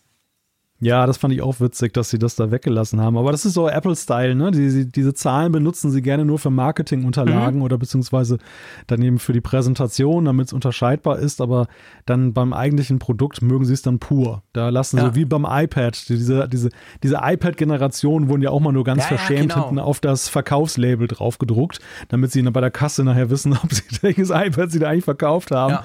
Aber, aber eben auf der Packung steht dann iPad drauf und auf dem Gerät dann auch. Und ja, hier ist es dann auch so. Aber es ist, es ist ja wirklich sehr krass. Also diese Ultra 2 hat ja gar, rein gar nichts, was sie Null. jetzt äußerlich unterscheidet. Die große Hoffnung war ja im Vorfeld gewesen, dass es eine dunkle Variante Ja. gibt. Die hat es ja nun nicht gegeben. Ja, und so kann man das jetzt äh, zur Challenge machen, zu sagen, hey, sag mir mal, welche Apple Watch ich da gerade genau. trage. Also du musst dann wirklich halt äh, die Iris mal fragen, dann merkst du es relativ schnell. Aber ähm, ja, ist schon verrückt. Also irgendwie, weißt du, ich meine, das mit dem Dunkel, wir haben es ja auch schon besprochen, das haben wir nicht bekommen. Alle gingen ja davon aus, No-Brainer kommt sowieso. Inzwischen muss ich ja sagen, wenn du so ein bisschen die Berichte liest oder hörst vom iPhone, Klammer auf, wir werden über das iPhone sprechen und wir werden auch darüber sprechen, warum immer alle durchdrehen am Anfang, wenn ein neues iPhone rauskommt. Äh, angeblich ganz kaputt und so. Aber also es gibt ja offensichtlich wohl die Möglichkeit, wenn du hart genug drauf rumspielst, dass du zum Beispiel so ein blaues, titanblaues iPhone Pro, äh, 15 Pro, kannst du dann, dann gibt das so Kratzer und du siehst drunter das Original Titan, weil das ja, ne, ich weiß nicht, irgendwie draufgedampft, was auch immer. Also, und mhm. ich meine, bei der, so einer Apple Watch Ultra, hm, das ist ja schon so, dass die ein bisschen anders genutzt wird bei denen, die auf diese ganzen Sportversprechen reinfallen, dann kann es natürlich sein, dass du all zwischendurch mal woran donnerst. Und dann, ja. wenn du dann da im dunklen schwarzen Kratzer hast und dann kommt von unten quasi das Silbrige raus, weil sie so, weil Titan halt silbrig ist, wäre auch uncool. Also ich, ich, ich, ich könnte mir schon vorstellen, das wäre dann gleich der nächste Shitstorm. Ja, das glaube ich auch. Es wäre halt ein Witz, wenn eine Uhr, die sie als besonders genau. robust bewerben, dann besonders empfindlich ja, gegenüber genau, Kratzern genau. und so weiter das ist. Das, das geht natürlich nicht. Und drum, ja. vielleicht ist auch das, ich meine, klar, sie sagen ja nie, sie, sie, sie sagen ja nie, warum sie etwas tun oder etwas nicht tun. Aber vielleicht ist auch das ein Grund, dass sie jetzt halt wieder dieses Original-Titan genommen haben und keine Farbe. Wir keine ich habe da so gemischt, ich habe da so gemischte Gefühle bei diesem Thema mit der äußerlichen Unterscheidung. Mhm. Also auf der einen Seite, klar, wünscht sich ja ein jeder, der ein neues Apple-Produkt hat, irgendwie immer Sichtbarkeit, ne? Mhm. dass man so sagen kann, irgendwas so, hey, hey, du hast die neue? Ja, ja, genau. das ist die genau. neue ja, und so weiter. Genau. Das, das, das mögen ja viele schon ganz gerne. Ja. Und äh, aber dem gegenüber steht natürlich immer so, dass das Leid der Vorjahresbesitzer, die dann ja, natürlich, natürlich im Moment des äh, Releases dann erkennbar sind nach dem Motto, ah, du bist eine alte, ne? Das ist ja, ja, ja Vorjahr und so weiter. Und die frohlocken natürlich dies Jahr, weil sie ja jetzt ein Klar. weiteres Jahr sozusagen gekauft haben oder geschenkt bekommen haben, wo, wo sie einfach diejenigen sind, äh, die die zeitgemäße, ganz aktuelle, modernste Apple Watch Ultra haben. Ja. Und das, das ist natürlich gerade bei so einer Wertinvestition von 1000 Euro, jetzt ja 100 Euro weniger, natürlich super, ja. wenn du dann das eben dieses, das hast. Und, und man muss ja eben auch dazu sagen, es bestand ja jetzt auch irgendwie keine wirkliche Notwendigkeit, außer vielleicht im Farbton, aber ja. irgendwas jetzt am Design sonst zu verändern. Es war Nein. ja eigentlich super, wie es ist. Absolut, ja, absolut, das stimmt. Also ich meine, ich finde sie nach wie vor, auch nach einem Jahr, heißt nach einem Jahr, ist ja noch nicht lang, aber ich finde sie großartig. Sie gefällt mir extrem gut. Ich mag dieses Titan, ich mag diese Silberfarbe. Also alles okay eben, man hätte vielleicht den Knopf rot oder keine Ahnung, irg irgendwas hätte man machen können, tatsächlich. Stimmt. Aber stimmt, weißt ja. du, nur so diese, diese, oder den Action-Button zum Beispiel, ein anderes Orange oder irgend sowas. Sie hätten, sie hätten eigentlich mal grün machen müssen ja, in diesem Beispiel. Jahr, oder? Mit, ja. mit ihrer Carbon Neutral. Ich, ich bin ehrlich gesagt auch fast davon ausgegangen, dass sie das machen. So in dem Event hatte ich, ich so den Eindruck, cool weil. Gewesen, ja weil es so eine sehr grüne Linie gab, mhm. ja, dieses Events, dass sie dann sowieso als Gag dann rausbringen, dass diese Apple Watch Ultra, die ja auch jetzt dann in Verbindung mit bestimmten Armbändern eben ja tatsächlich Kohlenstoff äh, ja. neutral ist, dass sie dann sagen, hier, das, das könnt ihr zum Ausdruck bringen damit. Also Stimmt. man kann ja nicht mal zum Ausdruck bringen, dass man eine besonders umweltfreundliche nee. Apple Watch nee. gekauft hat. Nee, kann man nicht. Gut, kommen wir zu der Funktion ja. der Apple Watch Ultra, wo schon bei der ersten Version äh, die wir quasi links liegen haben lassen. Nämlich diese Sportfunktion. Also nicht generell die Sportfunktion, das hat ja jede Apple Watch und die brauchen wir auch beide. Immer mal wieder das eine oder andere, sei es Laufen, sei es Fahrradfahren, whatever. Aber die Apple Watch Ultra wird ja vermarktet als der Ultrasportler quasi. Ähm, da muss man ja ganz klar sagen, ich glaube, wir sind nicht die Einzigen, die das nicht interessiert. ja, nun ist es vielleicht so, frage ich mich immer, ob wir in einer Blase unterwegs sind, die auch genauso tickt wie wir. Ne? Also, ja, das kann natürlich auch sein es, es wäre ein komischer Zufall, wenn wir von Extremsportlern umgeben wären, wie gerade wir ja. beiden. Ja, das stimmt. Dann hätten, hätten wir wenig Gemeinsamkeiten mit unserer Zuhörerschaft. ja, nein, aber es, es ist schon auffallend, in welchem Maße, auch wenn man das, das Netz insgesamt mal so beobachtet, wie, in welchem Maße einfach die Leute eben erkennbar diese Uhr aus Lifestyle-Gründen kaufen ja, und nicht, äh, und nicht jetzt wegen der Sportfunktion. Es ist ja auch so, Journalisten haben viele Sportler gefragt, hey, was haltet ihr denn davon? Ähm, insgesamt hat man natürlich auch ein bisschen mal geguckt, was sagen denn so Sportler, wenn sie was damit zu tun mhm. haben. Und da ist es schon so, ja, es gibt sehr positive Reaktionen dazu, gerade auch so der Tauchcomputer, ne, der hat ja, ja. schon viele auch ja. dann begeistert oder ihn, ja, so Taucher sehr beeindruckt, mhm. dass sie gesagt haben, wow, dass das so möglich ist und wie sie das gemacht haben, schon toll. Aber es ist, es ist nie so ganz ohne Wenn und Aber. Ne? Ja. Also du merkst schon, Extremsportler oder generell so ambitionierte Sportler sind schon sehr anspruchsvolle Menschen. Ja. Anspruchsvoll sich selbst gegenüber natürlich, genau. was den Sport angeht, aber eben auch anspruchsvoll gegenüber der Kleidung und der Technik, die sie verwenden. Also das sind eben nicht so Leute, die du mit, damit locken kannst, dass du sagen kannst, hey, guck mal, es hat einen rosa Ring ja. oder so. Nee. Die, die, erwarten dann schon anderes. Und äh, ja, von dem Hintergrund habe ich schon das Gefühl, dass eine sehr, sehr starke Klientel zur Apple Watch Ultra eben wirklich die aus ästhetischen Gründen kauft, weil die Akkulaufzeit so lang ist oder weil man schlichtweg ein großes Display haben möchte. Ja, genau, weil man einfach generell eine größere Uhr will. Das war ja eine Kritik, die hat nicht nur ich immer wieder, sondern die hört man immer wieder. Es gibt gibt viele Leute, wahrscheinlich guten Teil Männer, aber nicht nur, die halt sagen, hey, ich will eine größere Uhr. Ich, das steht mir besser, ich mag das, ich mag auch ein gewisses Gewicht. Und die sich natürlich genau aus diesen Gründen, aus den rein ästhetischen Gründen auf die Apple Watch Ultra gestürzt haben, auf die erste schon. Und ich glaube, das ist genau der Punkt. Also Apple ich meine, wahrscheinlich war sich Apple das natürlich bewusst, wollte aber halt in diese ganzen Sport-Community mal einen Vlog einschlagen, weil sie da natürlich gegen all die Garmins und so ja bisher eigentlich nicht so richtig Boden gut machen konnten, weil die, die gesagt haben, ja, das Spielzeug, das Smartwatch-Zeug da.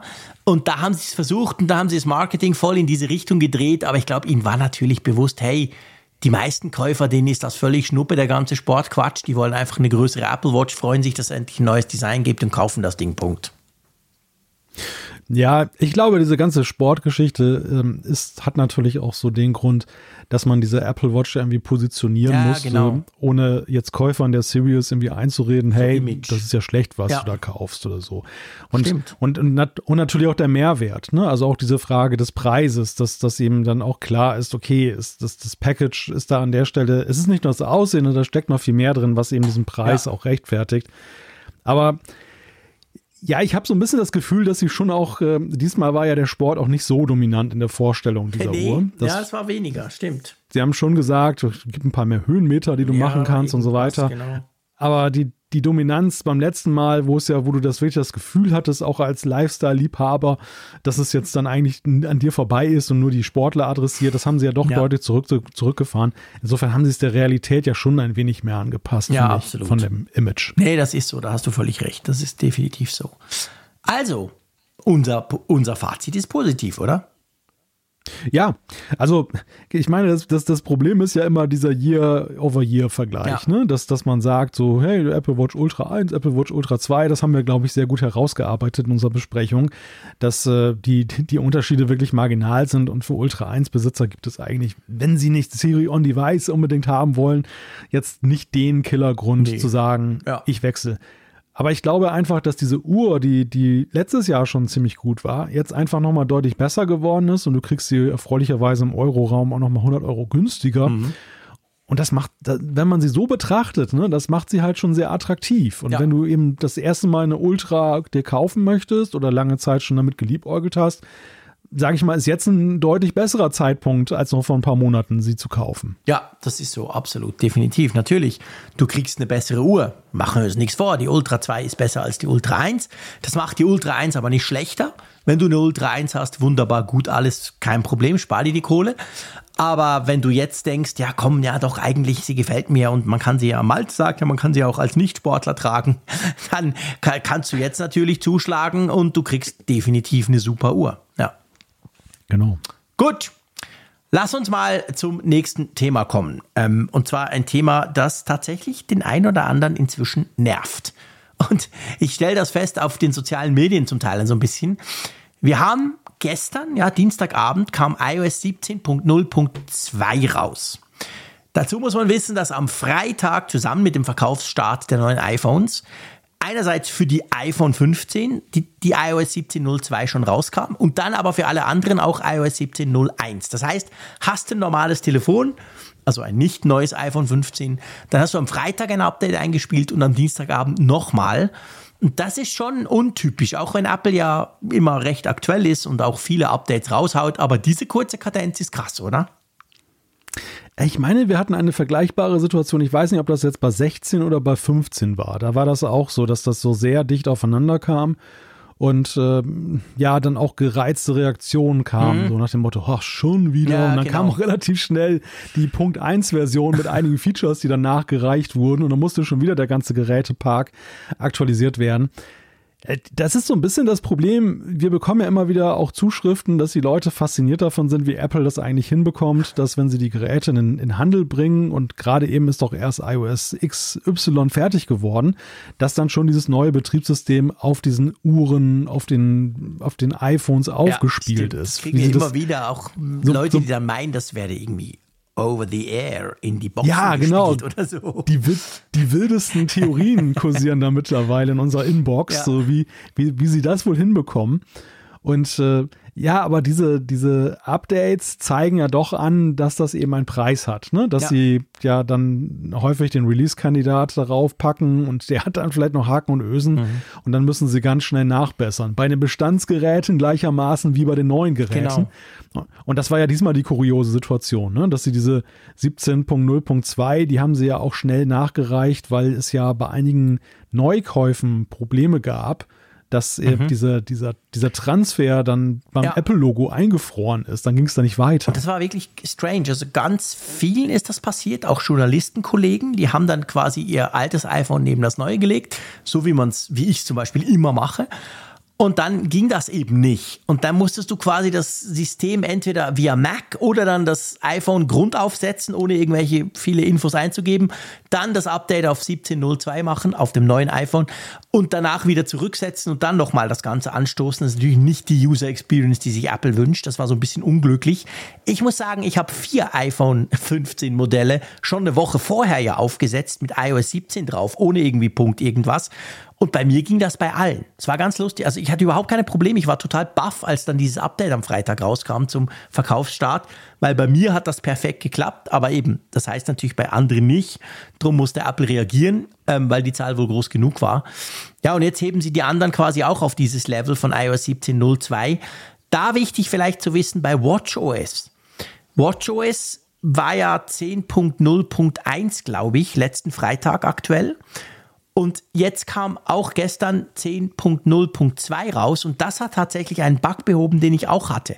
Wenn du eine Wetterkomplikation hattest, also Regen, Sonne, was auch immer, Wetterbedingungen, dann wurde die nicht aktualisiert. Also ich hatte immer das Problem bei der Uhr, auch wenn ich sie in der Nacht mal nicht ausgemacht habe, dass die dann einfach am Morgen das Wetter nicht mehr aktualisiert hatte. Und ich musste dann auf die Komplikation, dann startet die Wetter-App, dann ein paar Sekunden warten, zack, neues Wetter drauf. Und dann ging das wieder. Aber es wurde nicht automatisch aktualisiert. Und dieser Bug ist jetzt offensichtlich mit WatchOS 10.02, hat unser guter Freund, der Michael Schwickert, auf, auf Twitter jemandem geschrieben, behoben worden. Ja, ja, das hat man viel gelesen. Und, äh, ich weiß gar nicht, ich habe vorhin, glaube ich, noch gelesen, dass es trotzdem immer noch bei einigen zu Problemen kommt. Okay auch nach dem Update, aber das habe ich jetzt noch nicht verifiziert, ja. ob das jetzt der Massenphänomen ist okay. oder ob Einzelne das da nur so empfinden, keine Ahnung.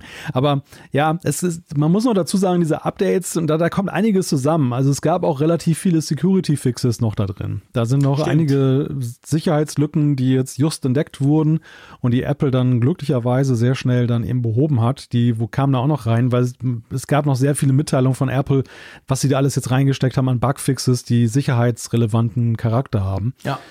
Ja, und so hat man halt diese Gemengelage, ne? Das ist jetzt, das ist jetzt so diese Situation, wo man sich ja eigentlich diese automatischen Updates eher wünschen ja. würde, die so im Hintergrund dann da laufen, die, mit denen man gar nichts zu tun hat. Die ja immer noch ein Versprechen sind.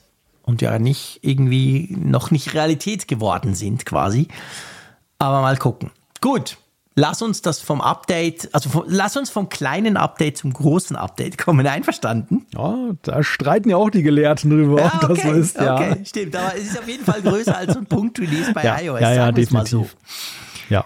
Es geht natürlich um macOS 14 oder besser bekannt macOS Sonoma, welches ja auch gestern Abend für den Mac rausgebracht wurde. Und das ist jetzt noch nicht unser allumfassender Test, wo wir sagen, seit ein paar Wochen haben wir es drauf, weil Malte wartet noch ein bisschen. Ich habe es todesmutig gestern aufgespielt, war aber nicht so todesmutig, weil ich habe eine Beta ziemlich lange getestet gehabt auf einem anderen Mac und vor allem habe ich noch einen dritten Mac, den hätte ich jetzt brauchen können zum Podcasten, falls jetzt mein Mac tatsächlich äh, irgendwie kaputt gegangen wäre. Ist nicht der Fall offensichtlich. Wir podcasten hier zusammen. Mein Mac läuft ganz normal weiter. Aber was bringt denn Mac OS Sonoma, egal wann man es installiert? Was kriegt man denn da? Ich muss erst mal korrigieren, es war nicht fehlender Mut, sondern schlichtweg fehlende Zeit. Ich habe nicht gesagt, du hast fehlende, habe ich gesagt, fehlenden Mut? Also, ja, ich gesagt, so hatte ich es jetzt verstanden. Ja, doch, stimmt, sorry. Ja, ja genau. Ja. Nein, das wollte ich natürlich nicht sagen damit. Ja. Also ich bin da, ich bin da für gewöhnlich relativ schmerzfrei. Also ich, ich kenne zwar so diese konservative Herangehensweise, dass man sagt, wart erstmal das erste Fix ja, ab. Genau. Aber so grundsätzlich, wenn ich die Zeit gehabt hätte, hätte ich es wahrscheinlich gemacht, weil ich jetzt auch in der Beta-Phase das gar nicht so verfolgt habe und dann mhm. war ich einfach neugierig. Ja, klar. Ja, was, was, was steckt da drin? Und deshalb habe ich vorhin gescherzt, man streitet über die Größe dieser ganzen Geschichte. Natürlich steckt da viel drin, was plattformübergreifend ist. Ja. Also zum Beispiel so diese ganzen iMessage-Geschichten und so, die natürlich dann auch sich dann da durchschlagen auf den Mac. Aber ganz interessant finde ich, dass es eben auch sehr stark das Thema Widgets bedient, was ja, ja bei Apple dieses Jahr bei dem Update-Zyklus äh, ja überall zu finden ist. So nehmen wir Standby beim iPhone und generell auf dem iPad.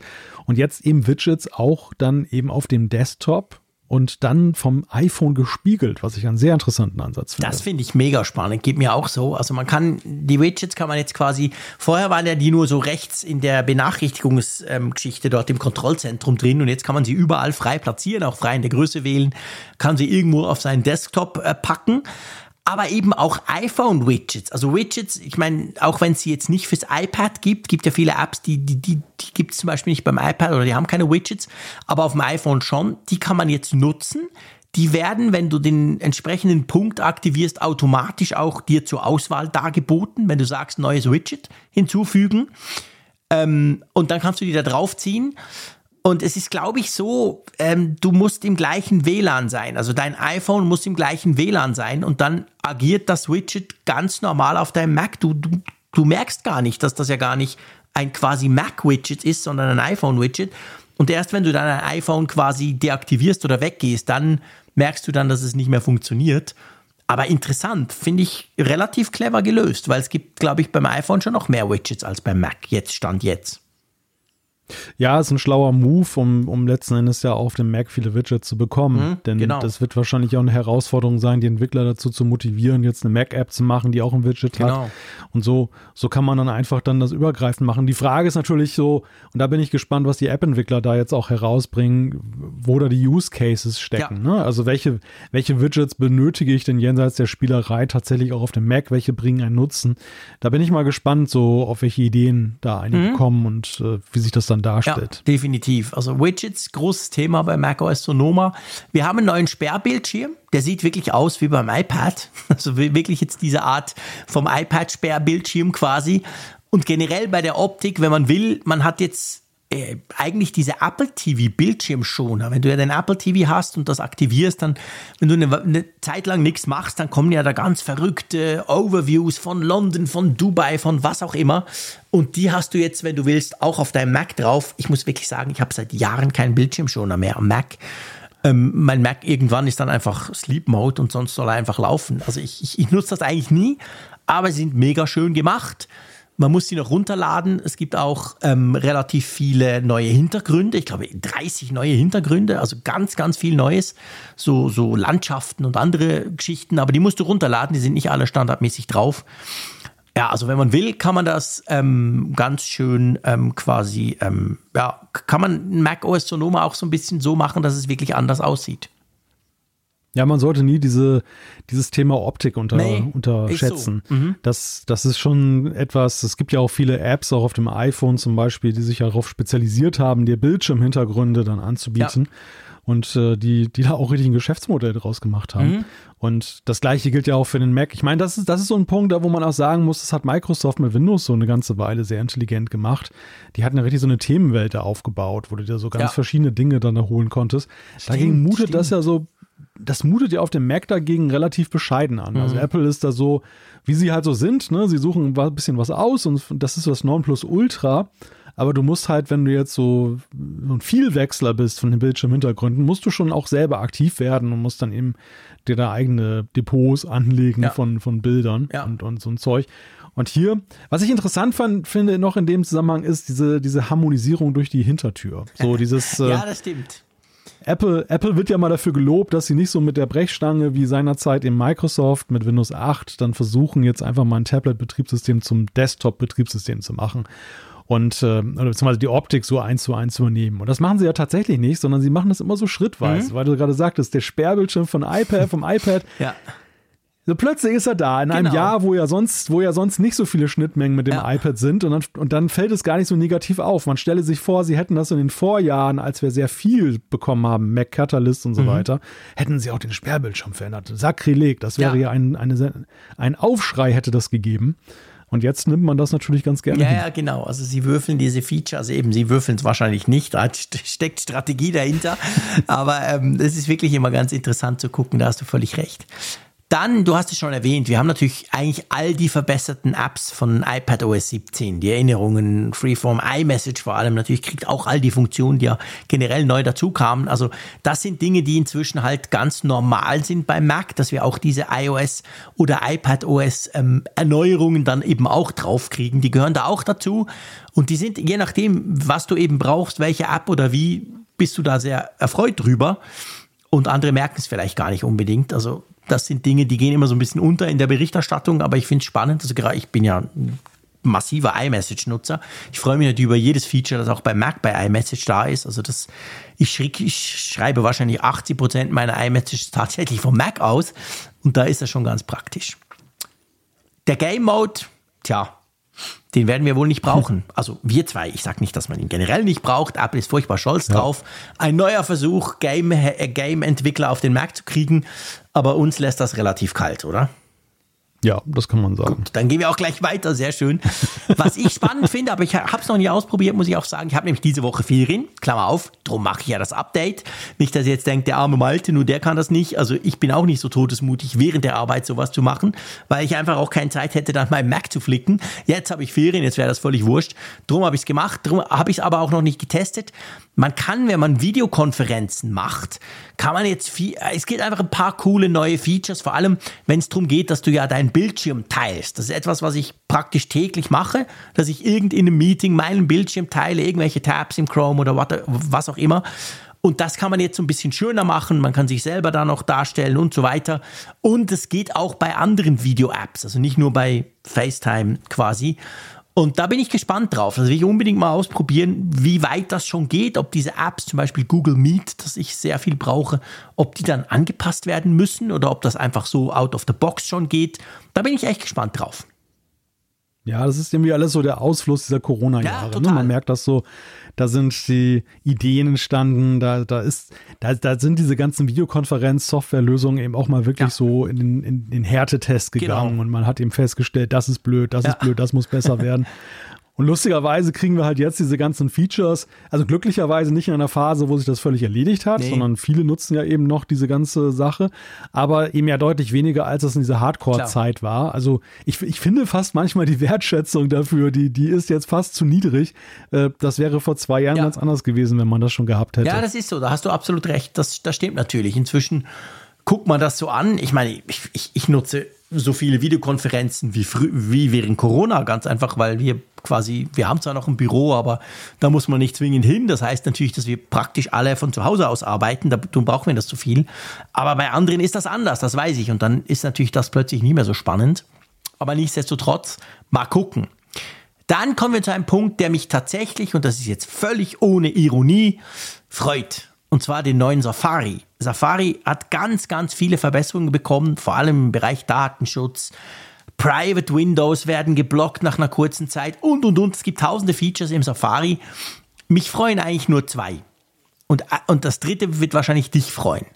Was mich am meisten freut, und ihr dürft mich gerne auslachen, aber ich, ich kritisiere es seit Jahren, dass du jetzt bei den Favoriten Fav-Icons haben kannst. Also sprich, wenn du dir da eine Favoritenleiste baust, und ich funktioniere quasi nur so im Chrome, dann hast du oben da deine wichtigsten Tools und Seiten und so weiter.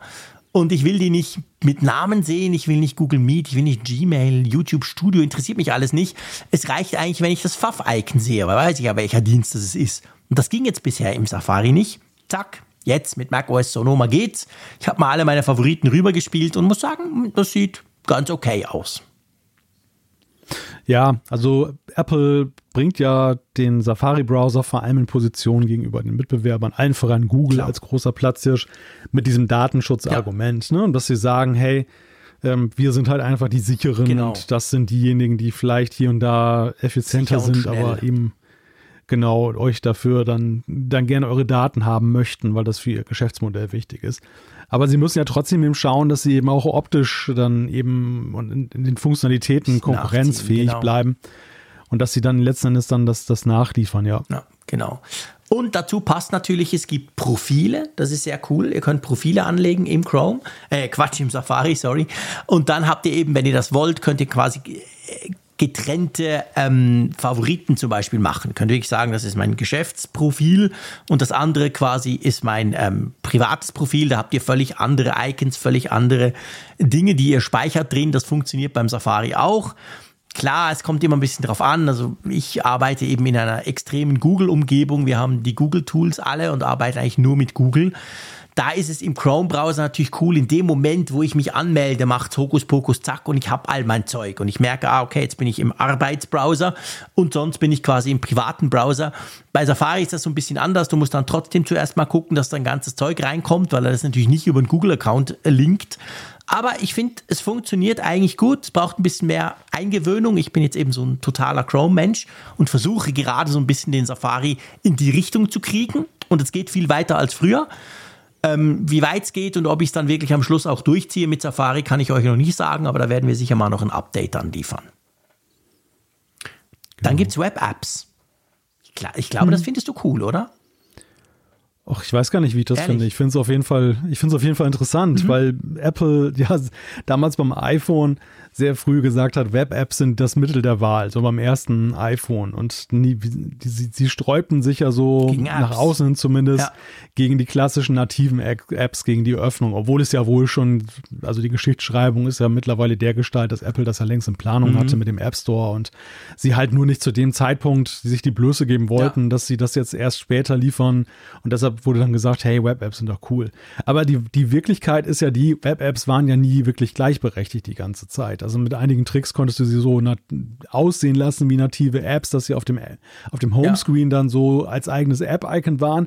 Aber viele Funktionalitäten blieben ihnen ja vorenthalten. Unter anderem eines der Killer-Features, warum überhaupt viele eine, eine App, eine native geschrieben haben oder haben in Auftrag gegeben haben. Push-Mitteilung. Ja, Push-Mitteilung ist ja so ein Punkt, ich meine, wie viele Apps existieren nur, weil man Push-Mitteilungen ja, schicken will? Absolut. Aus keinem anderen Grunde. Ja, der, der, der, Rest, der ist genauso wunderbar mit einer Web-App ja. darstellbar. Und Apple hat das dann lange Zeit nicht angeboten, weil sie wahrscheinlich auch das Entwickeln nativer Apps dann befördern Klar. wollten. Und, Wo sie ja was ja, und jetzt haben sie auch. Genau, weil du einen Entwickler-Account brauchst und das ganze, den ganzen Rest. Also auf jeden Fall, das war sehr lange nicht möglich und es gilt auch für einige andere Sachen. Und jetzt ist halt mit dem neuen WebKit, was dem zugrunde liegt, dann sind die Web-Apps sehr stark gefördert worden. Also die können jetzt sehr viel mehr, die haben viel mehr Möglichkeiten. Ja, und das freut, also mich persönlich, ich, ich entwickle keine Web-Apps, ich entwickle native Apps, ja. wenn man das so sagen darf. Ich Klar. meine, ich bin ja nur Hobby-Coder. Aber insofern ist, ist mir das relativ schnurz, ob Web-Apps das jetzt auch können, aber ich glaube, für viele ist das halt eine tolle Sache. Und das, das äh, wird sich für Nutzer vielleicht auch dahingehend aus, positiv auswirken, weil es natürlich auch diese plattformübergreifenden Sachen vereinfacht. Also sprich, die Apps, die angeboten werden für Android und, und, und iOS gleichzeitig, das ist jetzt nochmal eine Idee besser realisierbar, wenn eben Web-Apps mehr Fähigkeiten auch auf dem Gerät erhalten. Ja, ja definitiv, das ist genauso. Gut, das war unser kleiner Rundum-Klatsch um Sonoma. Einfach mal die wichtigsten Feature ein bisschen hervorgeholt. Wir werden sicher mal noch drüber sprechen, wenn wir es selber auch länger im Einsatz haben. Ich bin überzeugt, das ein oder andere Feature entdeckt man dann erst noch, wenn man es wirklich mal nutzt. Aber das mal so quasi äh, zur Aktualität, weil das ja seit gestern dann rauskam. Lass uns zum nächsten Thema kommen und zwar geht es um die neuen, wobei es sträubt sich bei mir tatsächlich, wenn ich das neu sage, aber doch, sie sind neu. Wir haben neue AirPods Pro 2 bekommen. Die heißen immer noch AirPods Pro 2, aber sie haben jetzt eben ein USB-C Case. Also sie haben das Case mit dem USB-C Anschluss passend zum iPhone 15 mit USB-C. Schön und gut. Jetzt ist es aber so, nicht nur dieses, dieser Anschluss ist anders. Jetzt kommt langsam raus, es gibt noch mehr Unterschiede, oder? Ja, genau. Das, es gibt mehr Unterschiede und das äh, kam, kam ja auf mit der Frage, weil ja bekannt wurde, dass sie eben diese AirPods Pro 2 mit USB-C mhm. Lossless Audio können sollen in Verbindung mit der Vision Pro, genau. die ja noch rauskommt. Also sehr viel Zukunftsmusik, aber eben, aber es wurden halt einige buchstäblich hellhörig mhm. bei den AirPods ne? und, und, und, und haben sich natürlich gefragt, Moment mal, Lossless Audio ist ja auch schon lange auf dem Wunschzettel gewesen, dass gesagt wurde, warum kann Apple eigentlich mhm. selber nicht Lossless Audio, obwohl sie es ja zum Beispiel bei Apple Music so offensiv anbieten. Und warum geht das jetzt mit USB-C und nicht mit Lightning, obwohl es doch kabellos ist? Mhm. Das war ja so ein bisschen paradox. Ja. Ja, und, und das, das haben jetzt dann Verantwortliche eben aufgeklärt, indem sie jetzt dann äh, aufgezeigt haben, dass der H2-Chip, mhm. der da jetzt neu da drin ist in den AirPods Pro 2, ähm, oder verbessert nochmal wurde. Der ist ja schon auch in der Lightning-Variante drin gewesen, aber in der Lightning-Variante konnte der nur auf 2,4 Gigahertz dann funken ja. und jetzt eben auch zusätzlich auf 5 Gigahertz. Und das Band ermöglicht halt niedrige Latenzen, ist relativ frei von Störungen und so weiter. Und deshalb kann da eben dann auch ein neues Audioprotokoll etabliert werden. Aber das kann man nur, also so wie es im Moment vorgestellt ist, kann man das nur in Zusammenhang mit der Vision Pro ähm, quasi nutzen dann mal. Und da ja. haben wir dann noch ein anderes Thema, dass es noch länger dauern könnte, bis die dann rauskommt, oder? Ja, ja, ja, genau. Das ist das Kuriose, dass sie es tatsächlich jetzt nur für diese Zukunftssache machen, wobei ich glaube auch aus Bedacht, weil, weil so nehmen es ja viele zur Kenntnis und sagen, hm, ja, schade, dass meine Lightning-Variante das nicht kann das, das wäre natürlich so ein Ärgernis gewesen, wenn jetzt herausgekommen wäre. Die hey, jetzt Lossless das, Audio für alle, also genau. für Apple Music und so. Und dann, ja, da ja. würden sich die Leute mehr ärgern, das stimmt. Genau. Okay, also müssen wir noch warten. Unser nächstes Thema, da habe ich ja lange drauf gewartet. Wir haben ja jetzt beim iPhone 15 Pro Max, ähm, ich sag's mal so, endlich einen guten Zoom. Konkret einen Fünffach-Zoom. Und wie das ja immer so ist, wenn Apple etwas macht, kommt natürlich sofort der eine oder andere um die Ecke, übrigens ich auch, und hat gesagt, ja, okay, schön und gut, aber hey, Samsung hat einen Zehnfach-Zoom, optisch. Die können das doch auch, was ist denn los? Und da hat sich jetzt Apple, kann man so sagen, so auch so ein bisschen erklärt. Sie haben so ein bisschen ihre Beweggründe erklärt, oder? Warum sie das so und nicht anders machen beim iPhone 15 Pro Max. Ja, das fand ich ganz interessant, weil es ja so dargelegt wurde oder empfunden wurde von vielen, dass es ein Makel mhm, ist, dass sie genau. es einfach nicht, nicht hingekriegt haben, ja. mehr zu machen, wie zum Beispiel Samsung und äh, deshalb fünffach machen. Aber sie begründen es halt damit, dass sie sagen, nein, das war eine sehr bewusste Entscheidung, mhm. eben nicht zehnfach zu nehmen, weil unter anderem zum Beispiel das Thema Stabilisierung ein großes ist. Das, mhm. das ist eigentlich bei zehnfach, äh, so zumindest die Argumentation, da ist dann aus der Hand heraus eigentlich kaum möglich, ein stabiles Motiv hinzukriegen. Und da müsste man mit dem Stativ arbeiten. Das sei halt nicht wirklich praktikabel aus Sicht von Apple. Und sie bringen natürlich auch so das Thema Porträtfotografie, wo auch einige dann den Zoom ein einsetzen und das Tele einsetzen. Zoom ist es ja nicht, ganz wichtig. Wir ja, kommen ja, stimmt, wieder stimmt, Zuschriften. Genau. Das Tele einsetzen, äh, weil sie dann sagen, dann geht so ein bisschen diese Intimität des, der Fotografie verloren. Dieses, dass du, dann bist du zu weit weg vom Objekt der, mhm. des, der Fotografie. Wo ich gleich einhaken muss. Ja.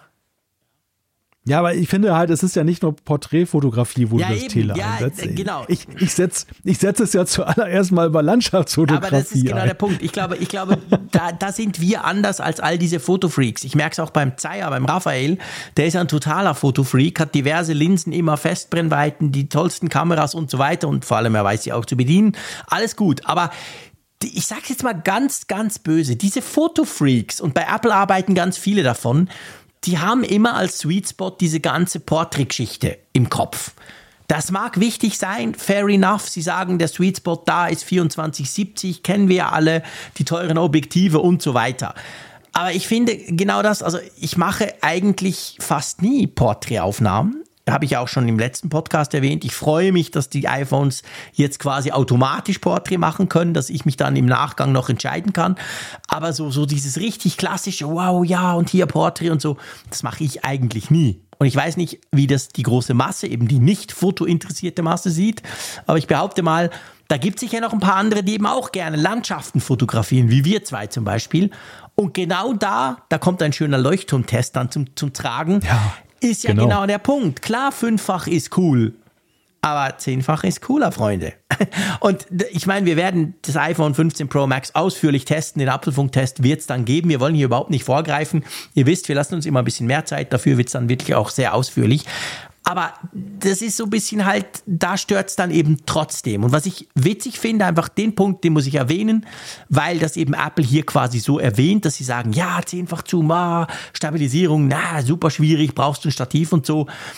Das mag aus Apples Sicht so stimmen im Moment, Stand jetzt 2023. Fakt ist aber, Samsung kann das auch. Und Samsung kann problemlos zehnfach aus der Hand und es sieht geil aus. Punkt. Muss man einfach mal sagen. Wenn, ich meine, Samsung ma macht dann Marketing, dass es hundertfach Zoom kann, was total scheiße aussieht. Und auch 30-fach ist blöd. Aber 10 oder 15-fach kriegst du richtig gut hin. Punkt. Ohne Stativ und Zeugs und Zungen. Also da muss man sagen, ja, Apple in ihrer Welt mag da recht haben, aber die Konkurrenz kriegt das zum Teil hin. Und drum, ich will, ich will das Zoom überhaupt nicht verteufeln. Wir werden dann in unserem Test drauf zu sprechen kommen. Ich bin auch sehr positiv überrascht, muss ich wirklich sagen. Aber nichtsdestotrotz, bei dem Punkt, wenn Apple schon hingeht und sagt, ja, pff, kann man eigentlich gar nicht richtig, dann möchte ich schon noch den Finger heben und sagen, äh, doch, kann man schon richtig, finde ich.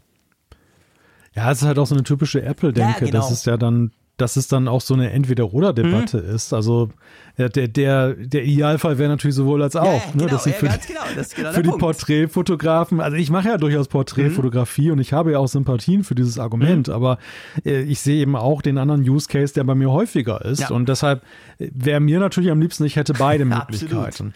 Und, und Apple hat ja, zeichnet ja selber auch so ein bisschen das Bild, dass du viel Auswahl hast mit ihren genau. Linsenäquivalenten, die sie da, ja nennen. quasi anpreisen. Ja, ja, ja diese, diese vielen Brennweiten, die du ja. haben kannst. Und in Wirklichkeit ist es, sind es ja dann, dann doch nur drei Kameras, mhm. die sie da ja im Angebot haben. Aber sie arbeiten viel mit Software und, und so weiter, um diesen Effekt ja. dann halt herzustellen, dass du viel mehr Möglichkeiten hast, viel mehr Brennweiten. Ja, es ist so, man geht so ein bisschen aus dieser Argumentation raus mit, ähm, man kann es einerseits verstehen mhm. und es sind auch ganz interessante und gute ja, Argumente, die man so, die, die ich so vorher noch nicht gesehen mhm. habe, aber so auf der anderen Seite so gewisse Fragezeichen bleiben genau. hier und da dann doch. Ja, genau. Ich glaube, das ist die richtige Erklärung dafür. So habe ich, so ging das mir auch, als ich dieses Interview gelesen habe und dachte, ah, okay, ja, kann man machen, aber es ist halt so ein bisschen sehr auf Apple Kosmos. Und weißt du, ich glaube generell, und das ist, bin ich gespannt, wie das dann auch weitergeht. Ich meine, generell, wenn wir in diesem Zoom, ich meine, jetzt hat ja Apple das Rennen sozusagen eröffnet. Bisher haben sie sich ja komplett aus der Zoom-Geschichte rausgehalten. Dreifach Zoom, okay, aber sonst war, war nix. Und jetzt haben sie angefangen mit diesem Penta, Prismen, Hokuspokus-Zeug, was ja wirklich cool ist. Aber jetzt sind sie eigentlich in dieses Game eingestiegen. Und, und was halt schon zeigt, und ich glaube, da ist Apple Stand jetzt ein bisschen auch gefangen. Darum haben sie wahrscheinlich diese Entscheidung getroffen. Mit diesen drei Kameras ist halt nicht alles möglich, weil bei Samsung ist es halt so, die realisieren ihren Zehnfach-Zoom nicht mit einer Zehnfach-Linse, sondern also die haben quasi eine Dreifach- und eine Fünffach und dann noch alle anderen. Da hast du hinten quasi fünf Kameras drauf. Das sieht halt auch so aus. Und dieses ikonische Drei-Kamera-Design von Apple habe ich schon so ein mhm. bisschen das Gefühl, jetzt in dem Bereich, wenn wir so in diesen Ultra-Zoom-Bereich reingehen, stößt eben an Grenzen. Man muss das anders lösen, mit einer Kombination aus mehreren, die man dann per Software quasi so zusammenbaut, dass man das gar nicht merkt als Nutzer. Und da hat Apple im Moment ein Problem. Und ob sie das dann mal aufdröseln und wir irgendwann ein iPhone sehen mit vier Linsen, keine Ahnung. Aber ich glaube, dass das, was Samsung da macht, kann Apple im Moment gar nicht, weil es einfach völlig anders aussehen würde auch.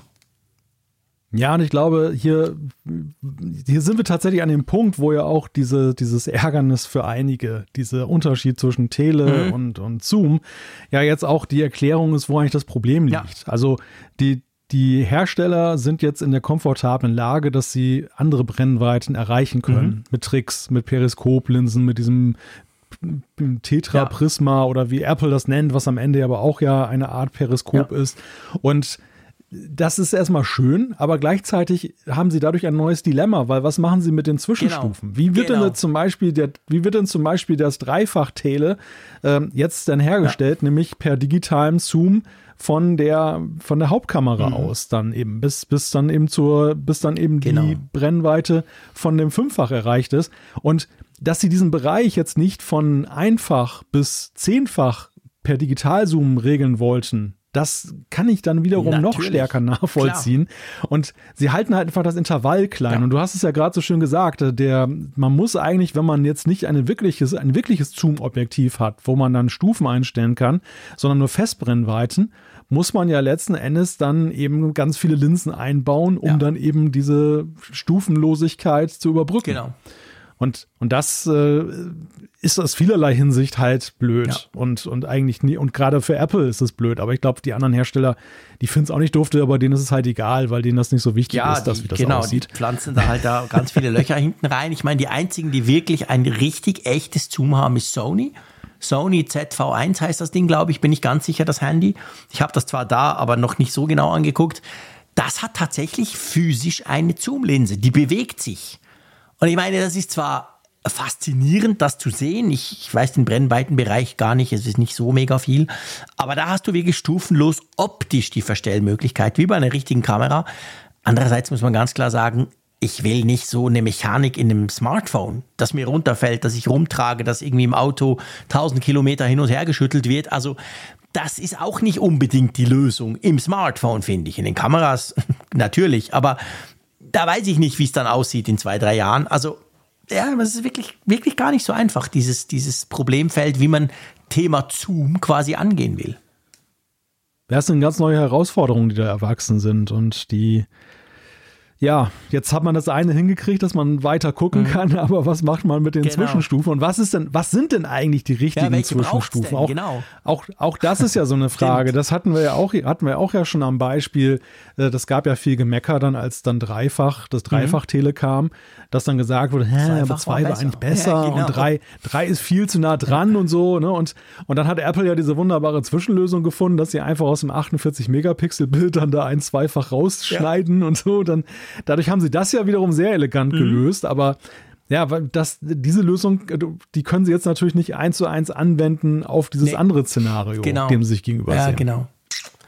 Also mal gucken, wie das da weitergeht. Lass uns zu unserem letzten Thema kommen, bevor wir dann zu den, äh, zur Umfrage und den Zuschriften kommen. Und zwar geht es um die Vision Pro. Das heißt mit anderen Worten, es geht um die ferne Zukunft. ja, das kann man so sagen. Und es ist ganz interessant, was wir da heute zu lesen bekommen haben. Ming Chi Kuo, der Analyst aus äh, Taiwan, mhm. der ja immer wieder über die Zuliefererkette berichtet und sich dann mal umhört, was dann die, die Zulieferer von Apple so sagen über künftige Produkte oder Produkte, die in Arbeit sind. Der hat heute berichtet, dass äh, es wohl bei der Vision Pro Probleme gibt in der Frage, wie viele man denn herstellen kann. Das hatten wir so im Sommer ja. schon mal gehört, als sie vorgestellt wurde, dass es dann jetzt mit Blick auf dieses Jahr schon mal gar nicht geht und nächstes Jahr begrenzt ist. Aber es gab so die Hoffnung, dass man relativ schnell dann eben die Produktionskapazitäten hochfahren mhm. kann und dann könne man so über eine Million Geräte pro Jahr raushauen, was ja immer noch vergleichsweise wenig ist. Aber jetzt ist es so, dass das wohl auch nicht klappen soll, schreibt er. Mhm. Und äh, stattdessen sei es dann so, dass so 400 bis 600.000 Geräte pro Jahr nur als Ausstoß dann rauskommen, was Apples Pläne wohl ja, deutlich ändern könnte. Ja, definitiv. Vor allem natürlich auch, was die, was die Weiterentwicklung anbelangt. Also vor allem im, im Bezug auf ein mögliches günstigeres Modell. Auch da geht er nämlich davon aus, dass wir das nicht so schnell kriegen werden, dass wir generell so eine Vision Pro 2 erst 2027 vielleicht kriegen könnten. Also wir sind uns ja eigentlich gewöhnt von neuen Geräten. Es war bei der Apple Watch so, es war bei den iPads so, das war aber auch beim iPhone so, dass du, wenn du sowas ganz Neues, sage ich jetzt mal, rausbringst, dann klar ist eine erste Generation und dann haust du so schnell wie möglich eine zweite etc. raus und versuchst dann auch große Schritte zu machen. Und das, was Minji Quoda sagt, einerseits wegen der Komplexität, aber eben auch wegen dem Output, dem möglichen, der damit zusammenhängt, würde eben dann bedeuten, dass wir genau diese, diese Entwicklung nicht haben. Wir sind ja auch so ein bisschen davon ausgegangen, ja, okay, die erste ist halt mega teuer, aber dann kommt dann schon relativ schnell eine zweite, die günstiger ist und so. Jetzt könnte das tatsächlich anders sein, oder? Ja, es sieht so aus, als wenn die Vision Pro sich im Erscheinungsrhythmus eher so an einen Monitor ja, orientiert, ne? so, so Studio-Display. Genau wo, wo du halt dann zum Zeitpunkt der Veröffentlichung relativ zeitgemäße Komponenten hast, ja. die du auch eben von anderen iOS-Geräten kennst, wo wir aber davon ausgehen müssen, dass äh, da sich dann ja drei Jahre nichts genau. ändert, dann dann eben im Jahr 2026, 27 noch eine Vision Pro verkauft wird, wo noch der M2 drin, mhm. drin, drin ist oder vielleicht auch der M3, aber auf jeden Fall nicht ja. mehr und, und eben auch noch andere Chips, die schon längst eben im iPhone verschwunden mhm. sind und durch andere ersetzt wurden. Ja, es lässt so ein bisschen, es macht so ein bisschen die Frage auf, so, es war ja sehr viel Bewunderung dafür mhm. da, jetzt als die Vision Pro vorgestellt wurde, die, die ganz zeitgemäßen äh, Komponenten ja. und, und, und generell wurde auch gesagt, ja, iPhone wird nicht mehr so drastisch weiterentwickelt, weil alle Energie mhm. geht in die Vision Pro man kann jetzt ja doch zweifeln, wenn man das liest, dass das zumindest in den ersten Jahren so der Fall sein wird. Also der, dass die Energie beim Smartphone sollte eigentlich nicht nachgelassen werden. Ja, das stimmt schon. Also ich meine, das kann natürlich auch bedeuten, dass halt die Vision Pro so komplex ist, wie wir es auch denken. Ich meine, das ist ja jetzt, das sieht ja auch nicht nach irgendeinem so einfachen Gadget aus. Also erstens von den Möglichkeiten her, aber vor, vor allem auch vom, wie du sowas baust und wie du sowas machst.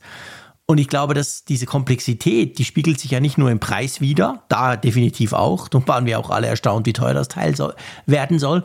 Aber halt auch in der Möglichkeit, das in der Masse zu fertigen. Und ich glaube schon, dass die Vision Pro dadurch A teuer bleibt, B auch ähm, quasi seltener bleibt. Wir werden nicht Millionen davon sofort sehen. Und es kann natürlich schon, also weißt du, mir, ich meine, du, du warst vor Ort, du hattest sie sogar schon auf der Nase mir kam das Ding ja schon sehr, ähm, das kam mir eigentlich extrem futuristisch vor. Es kam mir futuristischer vor als damals ein iPad. Es kam mir futuristischer vor als damals zum Beispiel eine Apple Watch fast vergleichbar mit dem iPhone. Das war auch so ein Moment, wo du dachtest, wow, wow krass, da kann man ja ganz anders machen als bisher. So, so ein bisschen so in die, ich will es nicht genau vergleichen, weil es waren völlig andere Zeiten, aber das kam mir schon einfach extrem futuristisch vor. Und ich habe mich so gefragt, hä, kann man das wirklich schon bald kaufen? Crazy, crazy ja. shit. Und jetzt sieht es eben danach aus, als ist es extrem futuristisch, aber dadurch wird es auch relativ lange auf diesem Stand bleiben, den wir jetzt gesehen haben. Hm. Ja, das, das und das, das Argument würde ich unterstützen. Es ist ja so, das iPhone zum Beispiel oder die Apple Watch, auch das iPad, die kam ja eigentlich in Unterstützung einer Veränderung, die in den Nutzungsgewohnheiten sich ja schon genau, abzeichnete. Genau. Also 2007 war klar, Mobilfunk ja. wird eben ein immer größeres Thema werden und wird in den Alltag genau. der Leute mehr einziehen. Das ist nicht mehr so die 90er Jahre, wo dieses, wo es ein Luxus ist, ein D-Netz-Telefon zu besitzen, sondern eben, dass eben das, äh, diese ständige Konnektivität ja. ein Ding ist. Nur es fehlte halt noch das nötige Teil, um es zu ermöglichen. Ja. Und da kam das iPhone, da kam die Apple Watch, da kam das iPad bei der, bei der Vision Pro ist es ja so, die tritt ja an mit einer ganz anderen Aussage. Mhm. Die tritt ja nicht an mit von wegen, hey, da ist ein Trend, den nehmen wir auf, sondern die will den Trend ja erstmal setzen. Ja, genau. Also die, die, die zeichnet ein Bild, wie die Zukunft der Technologie aussieht und ihrer Technologienutzung und bringt das über ja. uns. Und das ist natürlich gewaltig faszinierend. Aber das wirft natürlich auch viele Fragen auf in der Beziehung, ich meine, Apple ist ja auch, das, das, das sagte ein, ein Manager kürzlich, das fand ich, ich glaube, Eddie Q war das. Der hat so gesagt, ja, das, das Problem bei Apple oder Segen und das, das Problem zugleich, so sinngemäß ist ja, dass bei Apple halt immer erwartet wird, gleich Massenmarkt. Ja, genau, wir können ja stimmt. nichts, wir, wir dürfen ja nichts Kleines machen, wir, wir können nur groß. Klar. Und das, und da habe ich so gedacht, das Hat stimmt. Das, ne? Ich meine, Apple, Apple, Apple wird immer daran gemessen, das nächste große ja. Ding. Das heißt, es muss auch groß verkauft genau. werden. Und bei, der, und bei der Vision Pro kann man ja schon die Frage stellen, hat das nicht eher so den Impact erstmal vom Pro Display XDR? Mhm. So irgendwo zwischen, genau. irgendwo zwischen Mac, Mac Pro, Pro Display Guter XDR und, und vielleicht noch Studio Display, weil das ja auch schon etwas massentauglicher ja. ist, aber ja auch noch als ja. relativ elitär gilt. Ja, und so, so in, in dieser Range sehe ich die Vision Pro. Ich sehe die jetzt in keiner Weise im ersten Aufschlag in der Range eines iPhones, nee, eines Nee, absolut nicht. Da hast du absolut recht, das ist genau ein guter Punkt. Ich glaube, der, der Vergleich mit so einem, so einem Pro Display XDR, der ist großartig. Ich meine, das war damals, 2019 war das der also einer der allerersten und vor allem mit Abstand der geilste und schönste 6K-Display, das du überhaupt jemals gesehen hattest. Und es war damals auch, es war genau das gleiche. Es war sehr futuristisch, so wow, krass, schau dir mal diesen Screen an. Es war mega cool designt und es war abartig, schon fast absurd teuer. Und das alles zusammen passt ja eigentlich so ein bisschen auf die Vision Pro auch. Ja. Nur mit dem Unterschied, dass sie beim Pro Display XDR angefangen beim Namen, wobei Pro steckt ja auch in Vision Pro, aber bis hin eben zu der Art der Präsentation, ja, wie viel Raum das eingenommen gemacht, hat, für wen haben, das ist. Sie haben ja kein Hehl draus gemacht, dass das nicht äh, Genau. Fritzchen dann für sein Sie MacBook Air braucht. Frick, kauf das Ding nicht, das ist nicht für dich. Ja. Ja, genau. Genau. Und das, und das, die Vision Pro ist ja schon so ein bisschen mit einem anderen Anspruch angetreten. Ja. Die, die geht ja schon so in Richtung, ähm, dass sie uns suggeriert, das ist eigentlich so Future Genau. Tech, was ihr alle Ja, irgendwann genau. nutzen werdet. Aber das dauert noch ein Weilchen. Gut. Ja. Schauen wir mal. Wir, wir blicken da einfach gespannt drauf. Und äh, ich bin sehr gespannt, wie das da weitergeht. Auch mit in Sachen Terminen und natürlich vor allem Terminen bei uns auch. Ja, apropos Termine, wir sind immer so ein bisschen, wir sind ein bisschen länger geworden in der letzten Zeit. Das liegt aber an diesen großen, quasi, wir müssen so viel testen, oder? Wir dürfen so viel testen. Ja, es gibt so viel zu Ja, sagen eben. momentan. Das- Das, das- das, müssen wir ja ausnutzen. Wir kommen ja auch wieder andere Zeiten. Genau, wir haben wieder knapp 50 Minuten und dann wissen wir nicht mehr, was wir sagen sollen. Dafür hätten wir ja unser großartiges Backlog an Zuschriften. Ja. Darum macht mir das überhaupt Ja. keine Sorgen. Aber jetzt, bevor wir das machen, gucken wir natürlich mal auf die Umfrage der Woche, konkret auf die Frage, die wir euch letzte Woche gestellt haben. Was wollten wir denn wissen, mein Lieber? Ja, wir wollten wissen, über welches Update freust du dich am meisten? Also jetzt nicht du persönlich, Jean-Claude, sondern alle, alle, die uns zuhören. Ja, und da haben 1763 Genau. mitgemacht. Und wenig erstaunlich, 37 Prozent, äh, also vorne größter Anteil, größter Kuchen, ist iOS 17. 29,6 Prozent sind dann schon bei WatchOS 10. 12 Prozent sagen keines, also da sind wir die Update-Muffel, die sagen, pff, nichts, nichts macht mich so richtig an. 7,3 Prozent macOS Sonoma, das entspricht wohl ungefähr dem Mac-Anteil. Und äh, 5,5 Prozent sagen noch das AirPods-Update. Und 5,2 Prozent sagen nur iPad OS 17. tvOS sind 3 Prozent und anderes, keine Ahnung, gibt ja immer Updates, sind 0,1 Prozent. Ich meine, am krassesten ehrlich gesagt, und da, darüber möchte ich mit dir sprechen, ist eigentlich iPad OS. Das zeigt halt schon, man hat schon überhaupt keine Erwartung mehr ans iPad, was, was Software anbelangt, ist- oder? Das ist so richtig krass runtergegangen, ne? wenn man so sieht, dass er so knapp vor tvOS rangiert. Oh je, oh je. AirPod-Update hat mehr als iPad OS, meine Güte. Ja. Und das sind ja, Ja, ja. ich meine, das sind ja die Kenner, die hier mitspielen, quasi, weil das sind die, die den Apfelfunk kennen, das sind auch Apple-Freaks im Allgemeinen. Also, das, das ist schon, ja, das zeigt halt schon, äh, iPad OS müsste wirklich mal einen richtigen Boost bekommen, dass uns das wieder begeistert. Ja, man sieht halt echt, das ist halt hinten, angestellt. Ne? Das ist äh, Total. so, ja, das Hinter dem iPad, Lockt. äh, hinter dem AirPods-Update ist das. Ja, wobei das ja fast noch ein bisschen mehr Liebe verdient hätte. Also ich, ich bin erstaunt, dass das so noch hinter, dass der, dass der Mac überhaupt so stark ist. Das Mhm. wär, ich, ich finde Mac OS Sonoma so schön die Features Mhm. sind, aber so von, vom Impact her, finde ich, ist es, ist das eigentlich fast so nicht das spektakulärste, Ja. was wir da. Ja, pf, i- ja, doch, es stimmt. Es, grundsätzlich hast du recht. Ich meine, ich arbeite genau gleich wie gestern. ähm, bis jetzt noch. Ähm, das hat schon was, aber auf der anderen Seite ist es natürlich, wie soll ich sagen, es ist halt ein Update, wo auch Apple mehr darüber gesprochen hat, wo, wo, wo, wo es ist halt der Mac und der Mac ist wichtig. Mhm. Die Betroffenheit genau, ist Genau, die groß, ne? Betroffenheit Ja, dadurch ja. ist groß, genau.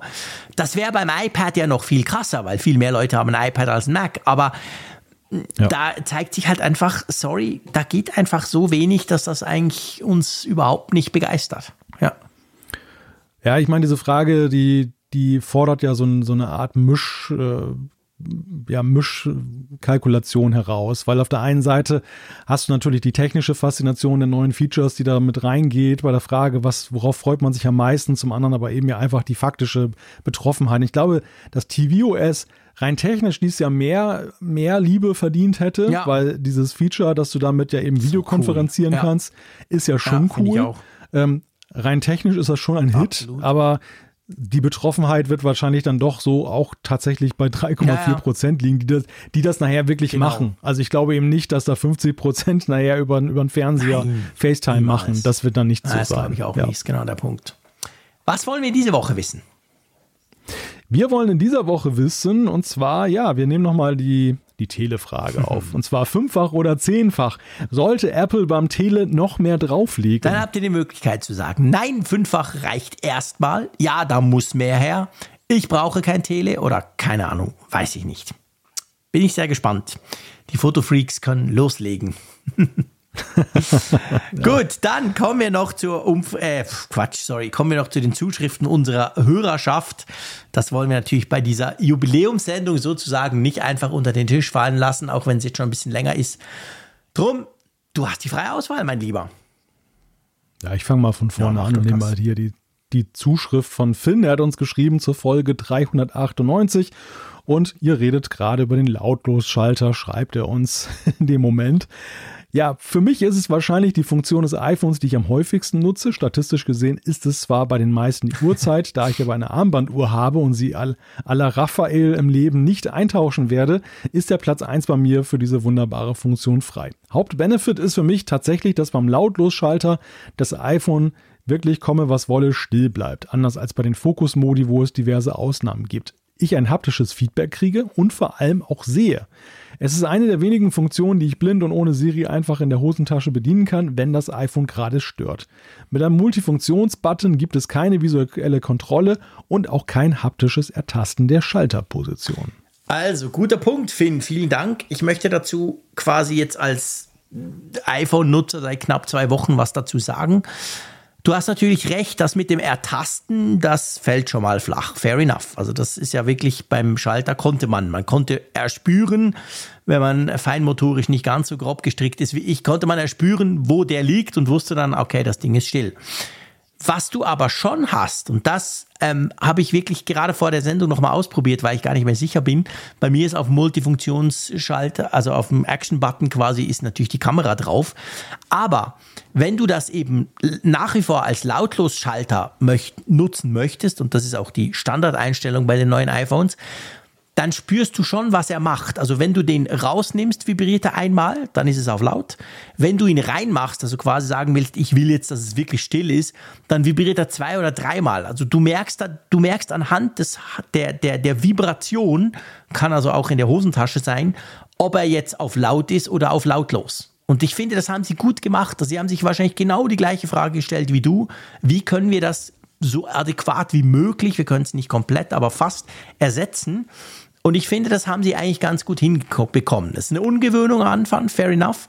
Aber ich glaube, das könnte man schon machen. Also, ich glaube, das war sich Apple schon bewusst, dass sie so, so eine Funktion, wenn sie die rausnehmen, wenn sie so einen Schalter, der seit dem ersten iPhone dabei ist, muss man sich da ein bisschen überlegen, dass man es zumindest quasi simulieren kann, das Ganze. Und das haben sie, glaube ich, schon auch hinbekommen.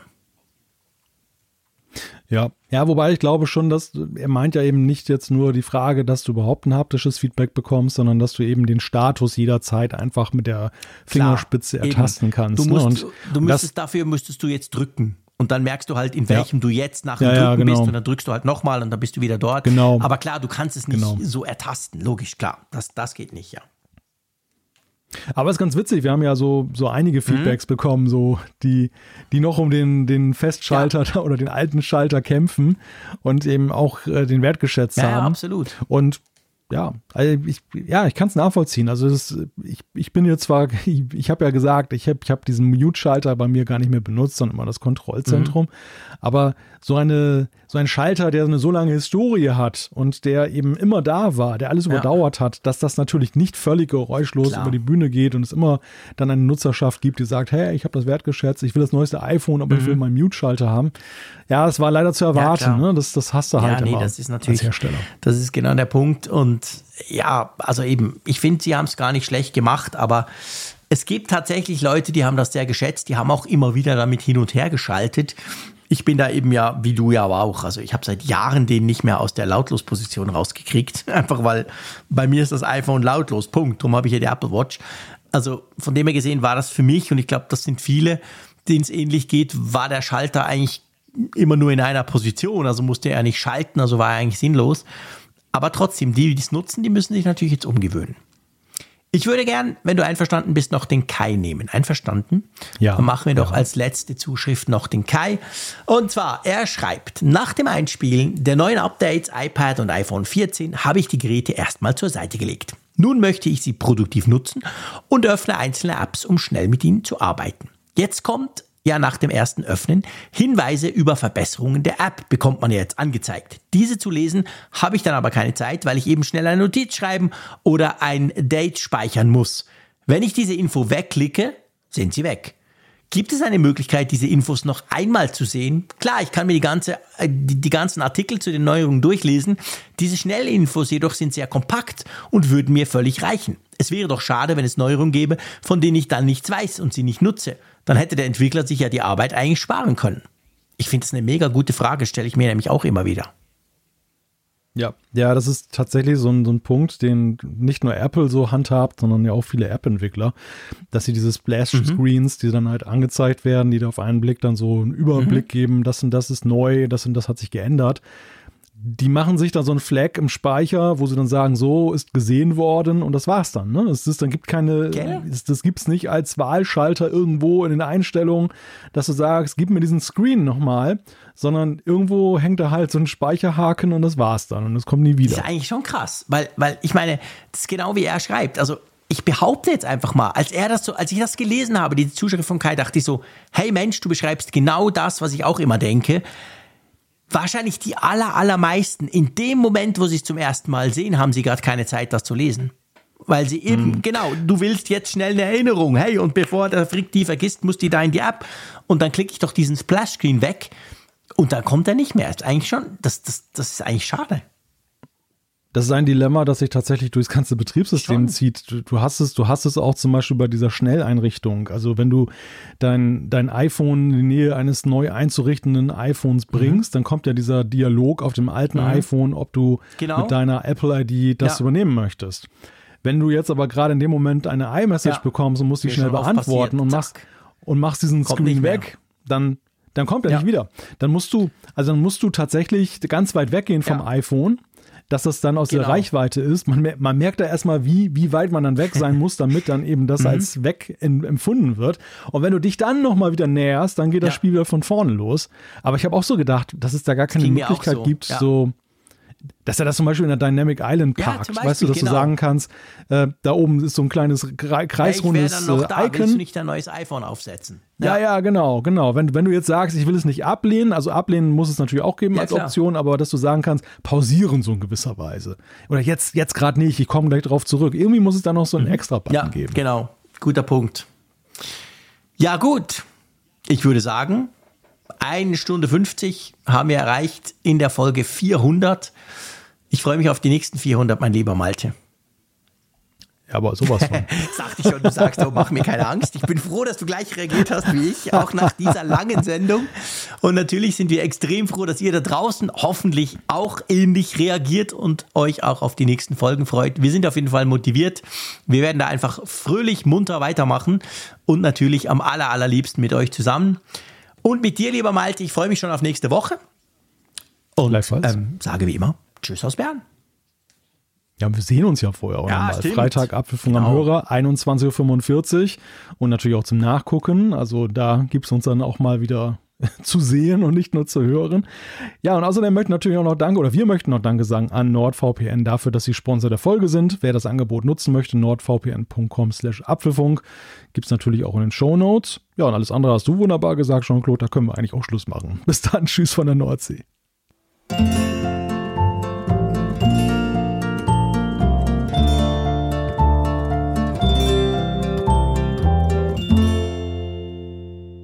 Auf Empfang mit Funkgerät, der App zum Apfelfunk. Lade dir jetzt Funkgerät für iOS und Android kostenlos im App Store und bei Google Play.